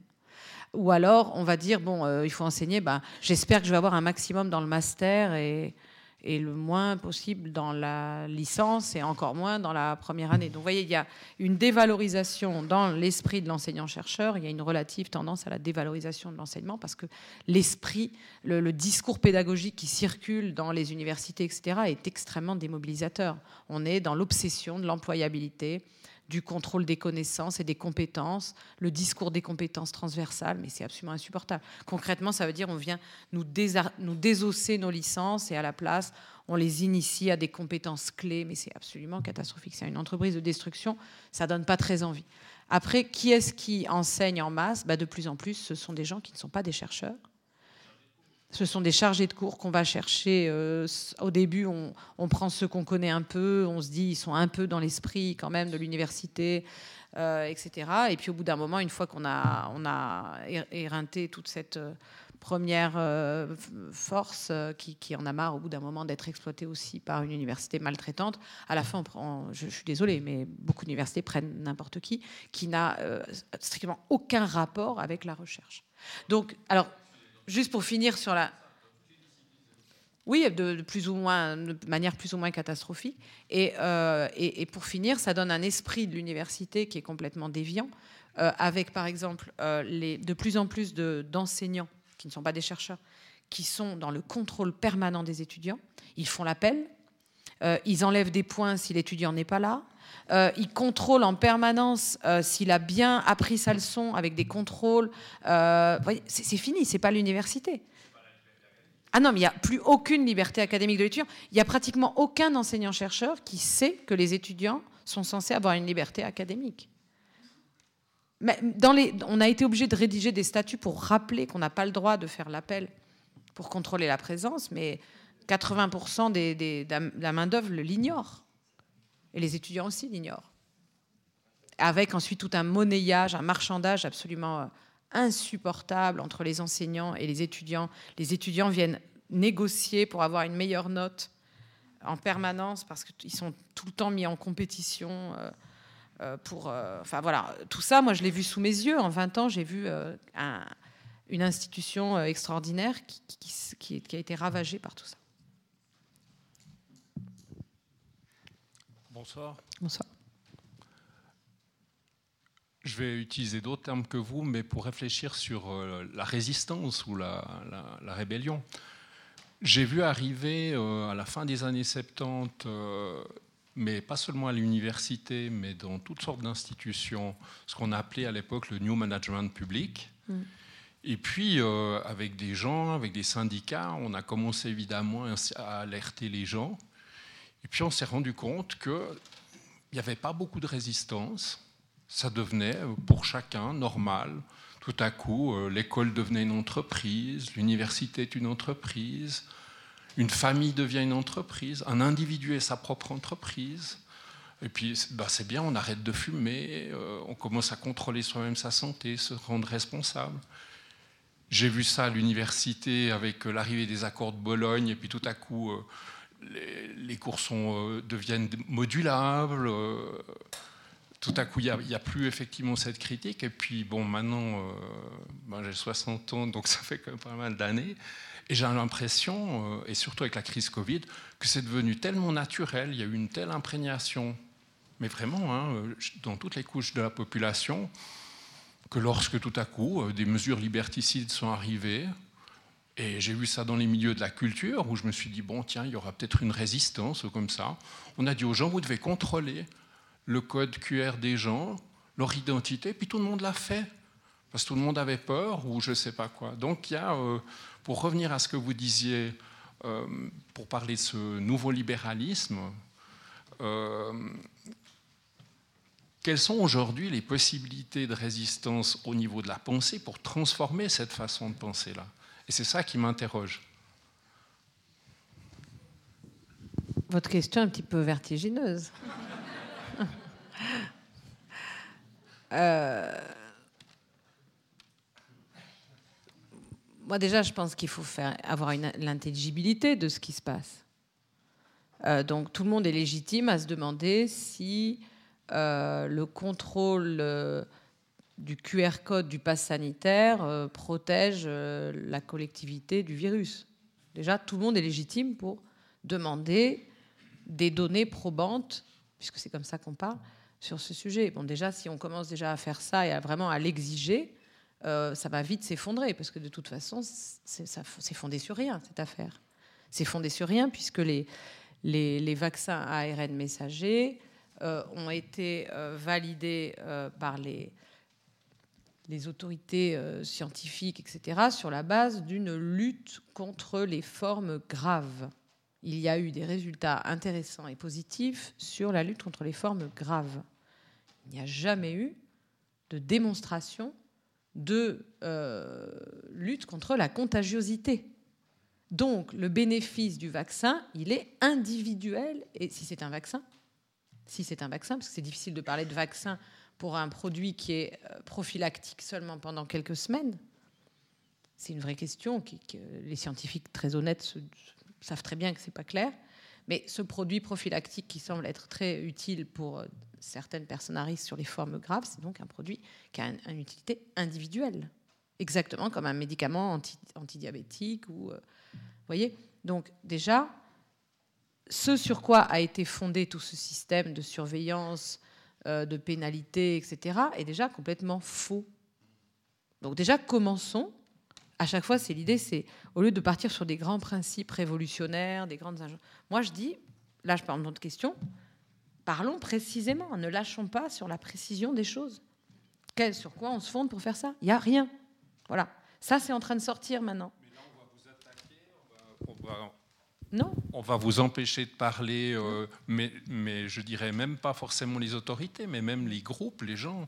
On vous traiter de complotistes, d'anti-vax. Non, non, je pense pas. Et, puis même si on le fait, c'est ce qui s'est passé. Si vous regardez euh, pendant ces deux ans, euh, les gens qui demandaient en fait des justificatifs, d'être plus critiques, d'où venaient les décisions. Ben, chez nous, c'est le Conseil fédéral, et puis qui ont créé une espèce de task force qui prenait des décisions sans qu'on sache sur quelle base scientifique elle prenait ses décisions, ben, il était pratiquement impossible d'interroger euh, d'un point de vue démocratique ces bases-là. On était tout de suite taxé de complotistes, etc. Donc il y a vraiment une censure collective qui s'est organisée. Je, je, suis bien placé pour le savoir, comme vous pouvez l'imaginer. Mais n'exagérons pas le pouvoir de l'adversaire. Parce qu'il n'y a rien de plus décourageant. Euh, remettons-les quand même à leur place c'est une espèce de, truc au pied d'argile. Au bout d'un moment, ça ne fonctionne pas. Donc je pense qu'il ne faut pas lâcher le travail. Sur chaque question, il faut être tenace, ne pas lâcher et petit à petit mettre les choses bout à bout, faire le travail euh, partout comme on peut, par la conversation, par l'espace public, etc., etc. Et de toute façon, au bout d'un moment, ça ne tiendra pas. C'est un tissu de propagande, ça ne pourra pas tenir. Aujourd'hui, vous avez le président du conseil scientifique. Le président du conseil scientifique, c'est euh, Jean-François Delfrécy. Il a été nommé par Emmanuel Macron pour doubler toutes ces vraies institutions euh, de santé publique. Il a fabriqué, Emmanuel Macron, un conseil à sa main pour, pour, manipuler euh, Delfrécy. En réalité, c'était McKinsey, le vrai. Mais voilà, et Delfrécy n'a pas été dupe, mais il a eu la lâcheté de rester au pouvoir, de, il, est resté dans ce conseil scientifique. Le même Delfrécy, aujourd'hui, il dit dans des réunions publiques comme celle-là, où il est filmé, mais il ne se rend pas compte qu'il est filmé, il dit, pour quelqu'un comme moi, euh, j'ai plus de 70 ans, euh, c'est vrai que ce vaccin, je suis d'accord, ça peut être intéressant, mais je vais être très honnête avec vous, pour les gens jeunes, rien n'a été démontré. Ça, il l'a dit il y a deux mois.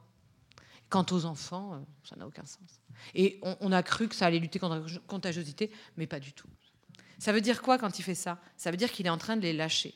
Et donc, ça va pas tenir. Donc, à un moment, je pense qu'on échoue par la survalorisation de, euh, de, l'adversaire, de, sa puissance. Euh, oui, c'est un ancien régime qui s'accroche et qui va utiliser tous les artifices. Mais il faut pas trop se laisser impressionner parce que sinon on se fait décourager. Donc je pense qu'il faut continuer, il faut tenir, il faut être tenace. Là où on est sur le sujet dont on parle. J'ai déjà vu quatre questions. Euh, je vous préviens, on va dépasser. J'ai de la chance, c'est la dernière soirée de notre régisseur Joël Morand que je salue. On l'applaudira à la fin. Donc s'il m'en voudra, tant pis. Et mon président n'est pas là, donc je me donne le droit de dépasser parce que je sais que vous aimez les soirées longues. Mais ceux qui voudraient partir ont le droit. Du coup, on va essayer de prendre les questions. D'abord, euh, Madame. Merci beaucoup. Karel Benin, je suis euh, historienne de formation. J'enseigne la sémiologie de l'image à Genève et je travaille également dans le monde de la culture et je suis une ancienne journaliste qui a démissionné il y a quelques années de ce média. il y a mille questions qu'on pourrait vous poser. Si on avait la nuit euh, et une fondue et quelques verres de vin, ce serait génial.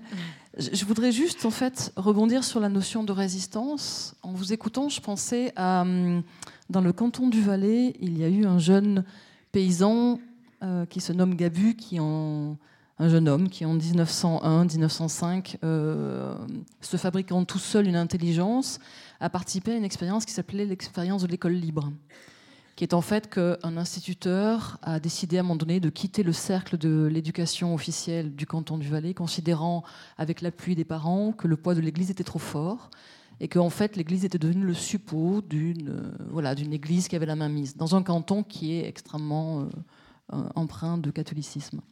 Et donc cet instituteur est parti dans un café, un bistrot de village, et a euh, ouvert une école qui a tenu plusieurs années, je crois 20 ans, et qui était l'école libre, et dont euh, ceux qui ont pu y participer s'en souviennent encore aujourd'hui. Ma question est la suivante, c'est comment fait-on aujourd'hui lorsqu'on essaie de résister contre un peu tout ce que vous avez évidemment pointé, mais qui, concerne toutes les sphères de la société, notamment celle du savoir et du partage et de ce que moi j'appelle la transmission, dans toute la richesse de ce mot. Est-ce qu'il s'agit de quitter le navire? Euh, Parce qu'à un moment donné, ça devient difficile d'y rester. Euh, et donc d'en créer un autre Ou est-ce qu'il euh, faut au contraire tenir coûte que coûte la barre de ce bateau, quand bien même ça nous oblige parfois à mettre un genou à terre ou à accepter des concessions qui sont douloureuses? Merci de votre question. Moi, je ne peux pas apporter de réponse euh, définitive, générale et universelle. Hein. Je pense que c'est vraiment une guerre de, situation. Euh, euh, c'est une bataille quand même, rue après rue. C'est ça qui se passe. Si vous voulez, quand vous êtes dans une bataille de rue, parce que moi, je, ne suis pas favorable à, la rhétorique de la guerre en politique. Je suis complètement opposée à la vision schmittienne de Carl Schmitt, hein, que la, politique commence par la, la distinction ami-ennemi. Je suis donc en désaccord aussi avec euh, des gens comme Ernesto Laclos et Chantal Mouffe qui reprennent cette euh, matrice euh, schmittienne. Mais là, en l'occurrence, en quelque sorte, je n'y suis pour rien. C'est-à-dire que cet adversaire nous contraint à, adopter une posture de bataille, de mise en ordre de bataille, parce que c'est une guerre qui est menée contre nous par ces gens-là. C'est une guerre qui est menée contre l'université, contre l'hôpital, contre les services publics, contre l'État social. C'est véritablement une guerre avec toutes les techniques de la guerre. Et, donc, on est euh, dans une bataille, euh, moi, j'ai envie de dire bien malgré moi, hein, ça ne me réjouit pas du tout, et je pense que la politique mérite mieux que euh, cet état de quasi-guerre civile, de stasis. Vous voyez? Donc, on est dans une bataille. On est dans une bataille qui se joue immeuble après immeuble, avec des snipers, etc. Moi, je ne peux pas dire à, à des gens qui sont sur un théâtre d'opération d'une telle guerre, il faut que vous restiez à Sarajevo ou il faut que vous partiez. Ça dépend du moment, ça dépend des forces, ça dépend des ressources de la famille, ça dépend de, du mois où on parle, du moment où on parle. Vous voyez ce que je veux dire? Moi, aujourd'hui, ce que je peux vous dire, c'est qu'il est hors de question que j'abandonne l'université euh, euh, française et l'université dans laquelle je travaille, que je l'abandonne à, ces gens-là et à ce projet-là. Donc moi, j'essaye de tenir à l'intérieur. Mais euh, comme c'est difficile, il faut que je trouve des stratégies euh, de, soutien ailleurs, il faut diversifier euh, mes alliances, etc. Donc vraiment, je ne peux pas apporter une réponse définitive. Mais en tout cas, je crois aux institutions de la République. je suis un produit de cette histoire et je tiens à ne pas laisser à mes adversaires le dernier mot. Voilà. Mm. Et je comprends parfaitement que des étudiants à moi qui ont été hospitaliers de l'hôpital public partent en clinique privée aujourd'hui parce que tout simplement, à ce moment-là, pour eux, dans leur service, ça n'est juste plus possible. Je ne porte aucun jugement. Je le comprends parfaitement. Merci. J'ai vu les deux questions derrière. Je ne vous oublie pas. Je donne vite la parole au président de notre ville, comme ça on entendra la voix des autorités, à moins que tu interviennes à titre personnel. Oui, alors je ne vais pas prendre la parole de nos autorités. Moi, ce qui me surprend aujourd'hui dans ce que je vois euh, autour de moi, autour de l'école, je le vis régulièrement, c'est cette sorte de, fabrique d'ignorance, cette destruction euh, du savoir. Vous en avez euh, en partie parlé, mais comment est-ce qu'on reconstruit quand on sait comment l'économie a utilisé le doute, finalement, le doute de la recherche pour le transformer en un dénigrement finalement de euh, toute la pensée, euh, celle que vous évoquez, euh, notamment sur les dérèglements climatiques. Comment est-ce qu'on reconstruit dans, ce mouvement qu'on voit partout, que je vois s'accélérer, qui descend même jusqu'à l'école obligatoire certaines fois, avec cette volonté, cette nécessité de créer des jeunes qui sont employables tout de suite? Comment est-ce qu'on reconstruit, d'après vous? Alors, évidemment, la question est assurément complexe, mais euh, une sorte de valorisation ou de reconstruction des savoirs. Bah, je pense par cette euh, attitude que j'ai essayé d'incarner ici, de réflexivité sur ce qu'est le savoir. C'est-à-dire le, propre de, l'enseignement euh, universitaire et qui peut euh, essaimer son esprit un peu partout, c'est que les professions de savoir ne sont à la hauteur de leur mission que si elles sont en permanence réflexives que si en permanence je réfléchis sur mon propre rapport au savoir, sur la source de ce savoir, sur euh, est-ce que je suis en train d'employer l'argument d'autorité ou pas, qui est un argument qui ne peut pas fonctionner dans le monde du savoir. Voilà, si on a cette vigilance réflexive sur nous-mêmes, sur les gens qu'on a en face de nous ou dont on a la charge, et sur nos collègues, nos... à ce moment-là, euh, déjà, c'est un bon début pour euh, déjà faire ce diagnostic politique que le savoir est devenu un enjeu fondamental de, lutte. Et donc, au lieu de nous servir, euh, continuer à nous bassiner avec la neutralité axiologique, ça va obliger chacun à se positionner dans ce champ de lutte de manière claire et euh, à devoir dire où il en est. Donc voilà, moi, ça, passe déjà par ça. Merci en tout cas de votre intervention euh, qui est effectivement euh, extrêmement riche et en même temps elle interpelle aussi parce que, disons, deux temps. Premier temps, l'université, votre vision un peu romantique de l'université puisqu'elle revient donc euh, au romantisme quasiment allemand de Humboldt à quelque chose peut-être qui effectivement a créé un certain dynamisme ou un certain espoir en tout cas. Simplement, on se pose la question comment est-il possible qu'avant ce mouvement de néolibéralisme, en fait, que ce virus a pu être pénétré comme ça, ce lieu qui est un lieu quand même de formation de l'esprit critique? Que faisait l'université avant pour que finalement, en fait, comme disait mon prédécesseur, en fait, que ça rentre comme ça comme une lettre à la poste? Peut-être c'est un vaste débat, mais c'est quelque chose sur quoi je m'interroge parce que moi-même j'ai aussi vécu effectivement cette, cette phase-là Et je me suis interrogé justement sur euh, cette facilité que ce virus, voilà, excusez-moi de, ce, voilà, de cette image, ait pu pénétrer ce lieu. Le virus du, du SARS-CoV-2 ou du néolibéralisme Le néolibéralisme. D'accord. Le néolibéralisme. cette pensée. Voilà, Bon, voilà, ceci dit, je pense que c'est un, sujet extrêmement vaste. Simplement, j'aimerais vous poser deux questions, enfin, lancer deux mots-clés société civile et lieu de délibération. En fait, justement, pour construire quelque chose, quel rôle voyez-vous pour la société civile? Est-ce que l'université en fait partie? Elle ne fait pas partie? Et quels sont les lieux de délibération? Parce que voilà, on pourrait effectivement inventer le, virus du Club 44 et le faire essaimer peut-être dans le monde entier pour qu'on ait ces débats comme on l'a ce soir.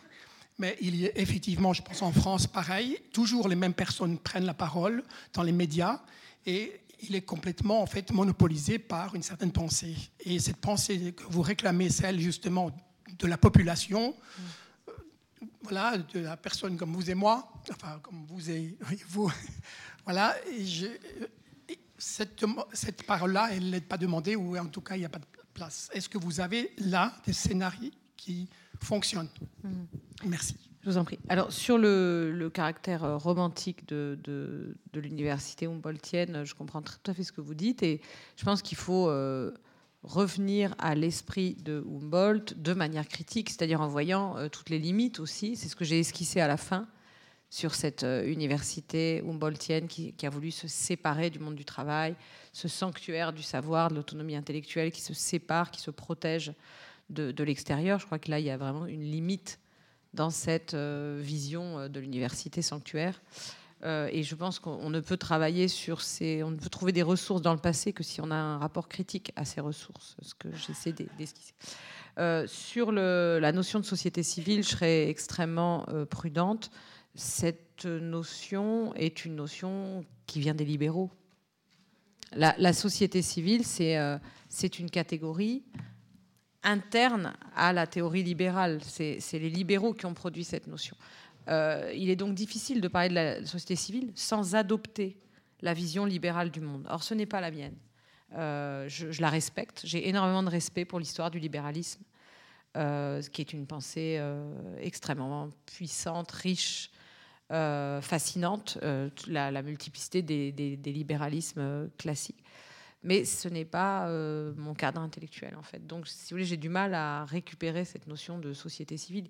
En fait, la société civile, c'est euh, le monde des affaires, le monde du marché, le monde de, séparé de la politique, de la sphère de la politique qui euh, serait celui des représentants du gouvernement représentatif. Et donc il y a toute une théorie extrêmement euh, sophistiquée autour des rapports entre société civile et, et sphère politique, mais dans laquelle moi j'ai pas envie d'entrer, de m'approprier les Gilets jaunes, vous les, comment est-ce que vous placeriez alors ce mouvement à l'intérieur de la société? Alors, certainement pas du côté de la société civile, parce que quand on, quand on parle de société civile, c'est certainement pas à cela qu'on parle, de cela qu'on parle, mais les, les, les, Gilets jaunes, c'est encore une autre euh, question, euh, mais qui rejoint la, la troisième euh, question que vous m'avez adressée sur la délibération. Où est-ce qu'on délibère? Le mouvement des Gilets jaunes est passionnant à plus d'un titre et c'est pour ça que, sans trop réfléchir, je m'y suis un petit peu jetée. Euh, je me suis retrouvée moi-même dans les manifestations de Gilets jaunes, comme je me suis retrouvée d'ailleurs moi-même. Euh, donc j'aurais fait pas mal de manifestations de paria. Je me suis retrouvée dans les manifestations contre le pass sanitaire, quelques années plus tard, euh, en étant convaincue que j'étais à ma place, vraiment. Et donc les Gilets jaunes, c'est difficile de dire ce qu'ils incarnent. Mais il y a quand même quelques marqueurs fondamentaux. D'abord, ils incarnent le refus de la gestion néolibérale de la crise écologique. La gestion néolibérale de la crise écologique consiste à dire si euh, tout va mal, c'est pas de notre faute, c'est de votre faute à vous qui avez des comportements euh, polluants, et donc on va euh, vous contrôler par, par exemple, la taxe carbone, et on va vous faire payer euh, sans jamais remettre en cause le capitalisme financiarisé qui détruit euh, la planète. Donc les Gilets jaunes sont arrivés dans l'espace public en disant nous voulons parler d'écologie. Vous criminalisez notre achat de carburant. Dans ce cas-là, parlons des cargos. Parlons des cargos et des avions que vous prenez tous. Et là, on discutera. Donc, justice écologique, bon, ça, ça a été le premier temps. Et pas du tout euh, réductible à un mouvement anti-impôt, anti-État, comme ça a été dit. Ensuite, deuxième temps, ils ont dit d'ailleurs, nous voulons les services publics, nous voulons l'État social et la République. Nous sommes en référence à l'histoire de la Révolution française, drapeau français, République et services publics. Nous voulons le retour des services publics. Donc ça veut dire qu'ils étaient prêts à, admettre qu'il fallait les, financer. Euh, donc ça, c'était le, deuxième temps. Et puis le troisième temps, et j'en viens à votre question, euh, nous voulons plus que ça, nous voulons la démocratie. Nous voulons la démocratie parce que nous sommes le souverain, nous sommes le peuple souverain. Donc en fait, les Gilets jaunes étaient imprégnés de Rousseau. Euh, parfois sans le savoir, mais ça c'est l'esprit de l'histoire hein, qui, saisit un, peuple à un moment.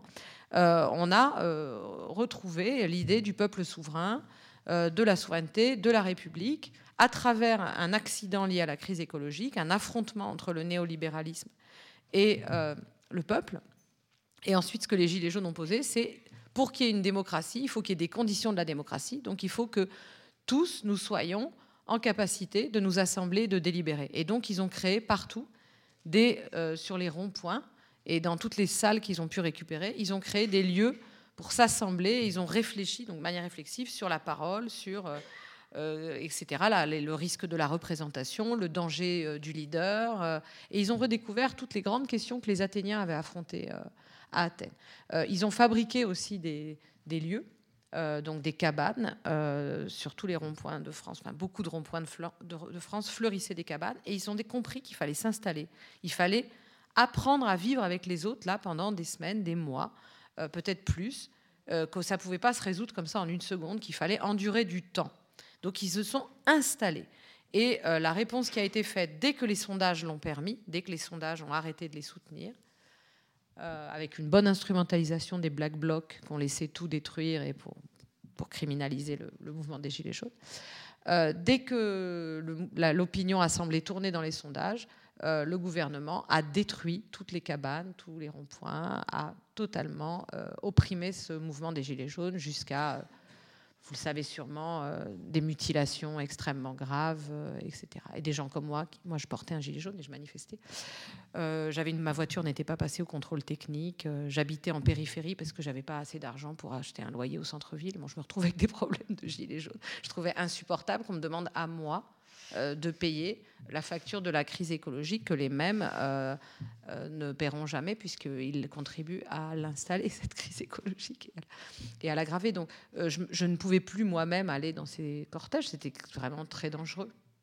Donc pour vous répondre, la démocratie, c'est aussi un des gros enseignements de l'histoire d'Athènes. personne ne vous la donne. ça n'est jamais arrivé. Personne ne vient vous donner les conditions de la démocratie. Les Athéniens, il n'y a pas un grand homme qui est venu leur donner la démocratie, contrairement à la légende qu'on nous raconte. Ce n'est pas, pas euh, ni Solon ni Clisthène qui sont venus donner la démocratie aux Athéniens. Ils l'ont conquise par eux-mêmes. Donc ça implique de prendre les lieux, de prendre le temps, de, de construire cette auto-organisation et de, se faire confiance à nous-mêmes et aux autres pour le faire. J'ai fait descendre un, jeune homme du premier étage, donc je vais quand même prendre cette question, puis après on va passer quand même à la troisième partie. Merci de votre compréhension. merci euh, pour votre présentation. Euh, pour en revenir à, l'université, la formation, la transformation, et notamment aux, acteurs que vous avez mentionnés euh, entre les étudiants et les anciens chercheurs, j'aurais voulu vous entendre sur une catégorie intermédiaire qui me paraît centrale, mais dont vous avez moins parlé, que sont les doctorants et les doctorantes. Et euh, si je vous pose cette question, euh, pour être transparent, c'est parce que moi-même je suis à un moment de mon parcours académique, universitaire, où je me pose la question de la pertinence de poursuivre un doctorat. Et, pourquoi j'ai cette réflexion C'est parce que je me suis rendu compte qu'en regardant beaucoup d'offres de, postulation pour des doctorats ou d'assistants cherchants, euh, ben finalement, c'était, ça s'englobait souvent dans des grands projets de recherche nationaux ou même européens qui ont souvent l'air très sexy a priori. Euh, ce sont des grandes recherches contre les inégalités, etc., et qui sont menées par un, par un professeur ordinaire. Mais je me pose la question du point de vue du, nouvel arrivant, comme vous l'appelez, du, du potentiel doctorant, de, ce rôle en fait que j'aurais l'impression d'être un, euh, un, doctorant collecteur ou un doctorant exécutant, et en fait je vais juste devoir collecter des données, et à la limite on me laisse la, la liberté de choisir un sous-thème dans ce projet de recherche, mais finalement j'exécute une tâche pour presque un patron. Euh, j'ai l'impression qu'il y a une logique de, de, de, de l'entreprise qui se rejoue là-dedans. Mm. Et bon, enfin, moi, ça m'emmerde, pour être honnête. c'est pas vraiment ce que j'ai envie de faire. Et donc, c'est cette question par rapport à cette transition entre l'étudiant qui est un nouvel arrivant et mm. qui sort peut-être du master avec beaucoup de d'envie et d'utopie parce qu'on lui a appris plein de, plein de choses critiques et il va arriver au moment, au stade du doctorat et en fait il se rend compte qu'il va devoir juste remplir un rôle dans, un, dans une structure qui est préétablie, qui a été préétablie par euh, des chercheurs qui ont le double de son âge. Comment vous, avez pensé cette position? J'imagine que vous avez eu des doctorants et des doctorantes dans votre euh, parcours académique. Bien sûr, c'est une question très délicate à laquelle je réfléchis beaucoup puisque je dirige des thèses et donc j'ai des doctorants et je dois, j'ai la tâche délicate de les accompagner dans un milieu toxique, euh, dangereux pour la recherche, hostile à la recherche et dangereux pour eux, pour leur santé mentale. Donc, si vous voulez, c'est très compliqué. À partir de là, c'est la question qui m'était posée tout à l'heure euh, d'une autre manière. Est-ce que qu'est-ce que je fais? Est-ce que j'arrête d'inscrire des doctorants? Est-ce que j'arrête ça? Ou bien est-ce que euh, j'essaye de tenir ma position Et voilà. Donc, moi, pour l'instant, j'essaye de, continuer à inscrire des doctorants. Et euh, ça m'oblige là à nouveau à être dans une tactique extrêmement fine. Il y a plein d'adversaires, d'embûches, de dangers. Et il faut vraiment naviguer sans cesse à l'intérieur de quelque chose qui est euh, euh, extrêmement hostile. Et comme je disais tout à l'heure, ça pourrit par la tête, donc plus c'est en haut, plus c'est gravement sous contrôle. Bon, plus vous descendez, plus il y a un espace de, de, liberté, de friche, puisque ça intéresse pas grand monde. Mais le doctorat devient vraiment un des lieux de cette prédation. Vous l'avez parfaitement bien décrit, donc je ne vais pas redécrire derrière vous, c'est exactement ce que vous avez dit. Maintenant, euh, mon idée sur la question de l'université et plus généralement sur la question des lieux de savoir, qui sont euh, l'hôpital, le monde du travail en général, euh, quand c'est une entreprise qui a d'autres buts que le pur profit, qui sont la, je sais pas, le, monde des médias, etc. Donc les lieux de savoir au sens très large. mon idée, c'est que cet esprit du, néolibéralisme est, est là, bien là, est très puissant, mais il est en lutte avec d'autres esprits. Et ça, je le pense profondément vrai. Euh, je vois bien que euh, cet esprit qui traverse l'institution et la transforme, il, il a aussi affaire à d'autres héritages historiques, à d'autres habitudes, à d'autres ambitions, à d'autres choses nouvelles qui pointent. Et donc, c'est un champ de force. Donc, à partir de là, ça me semble possible de se dire que l'avenir est relativement ouvert, même s'il est rude, même s'il est rude de s'y préparer. Euh, voilà, donc je pense que la, messe n'est pas dite. Euh, et je ne peux absolument pas savoir ce qu'il adviendra de mes doctorants. Il n'est pas du tout certain qu'ils seront broyés, etc. Ça se trouve, ils arriveront à, faire reconnaître l'excellence de leur travail. Euh, ça se trouve, ils auront un destin tout à fait merveilleux. Et donc, je ne vais pas les encourager à arrêter. Mais ça implique de leur part et de ma part énormément de ruses, énormément de masques, énormément de tactiques voilà, euh, c'est, on est dans un jeu stratégique euh, un peu usant, c'est vrai, mais je me dis que ça vaut le coup d'essayer de sauver ces institutions et, et d'essayer de tenir pour l'instant, tant que c'est encore possible. Belle conclusion, on vous applaudit. Merci.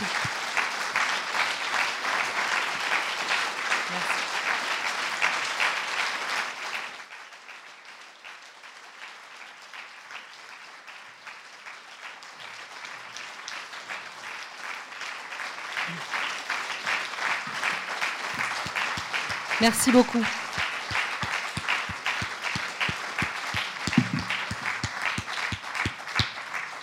Avant que vous partiez, on applaudit vite aussi notre régisseur Joël Morand qui nous quitte.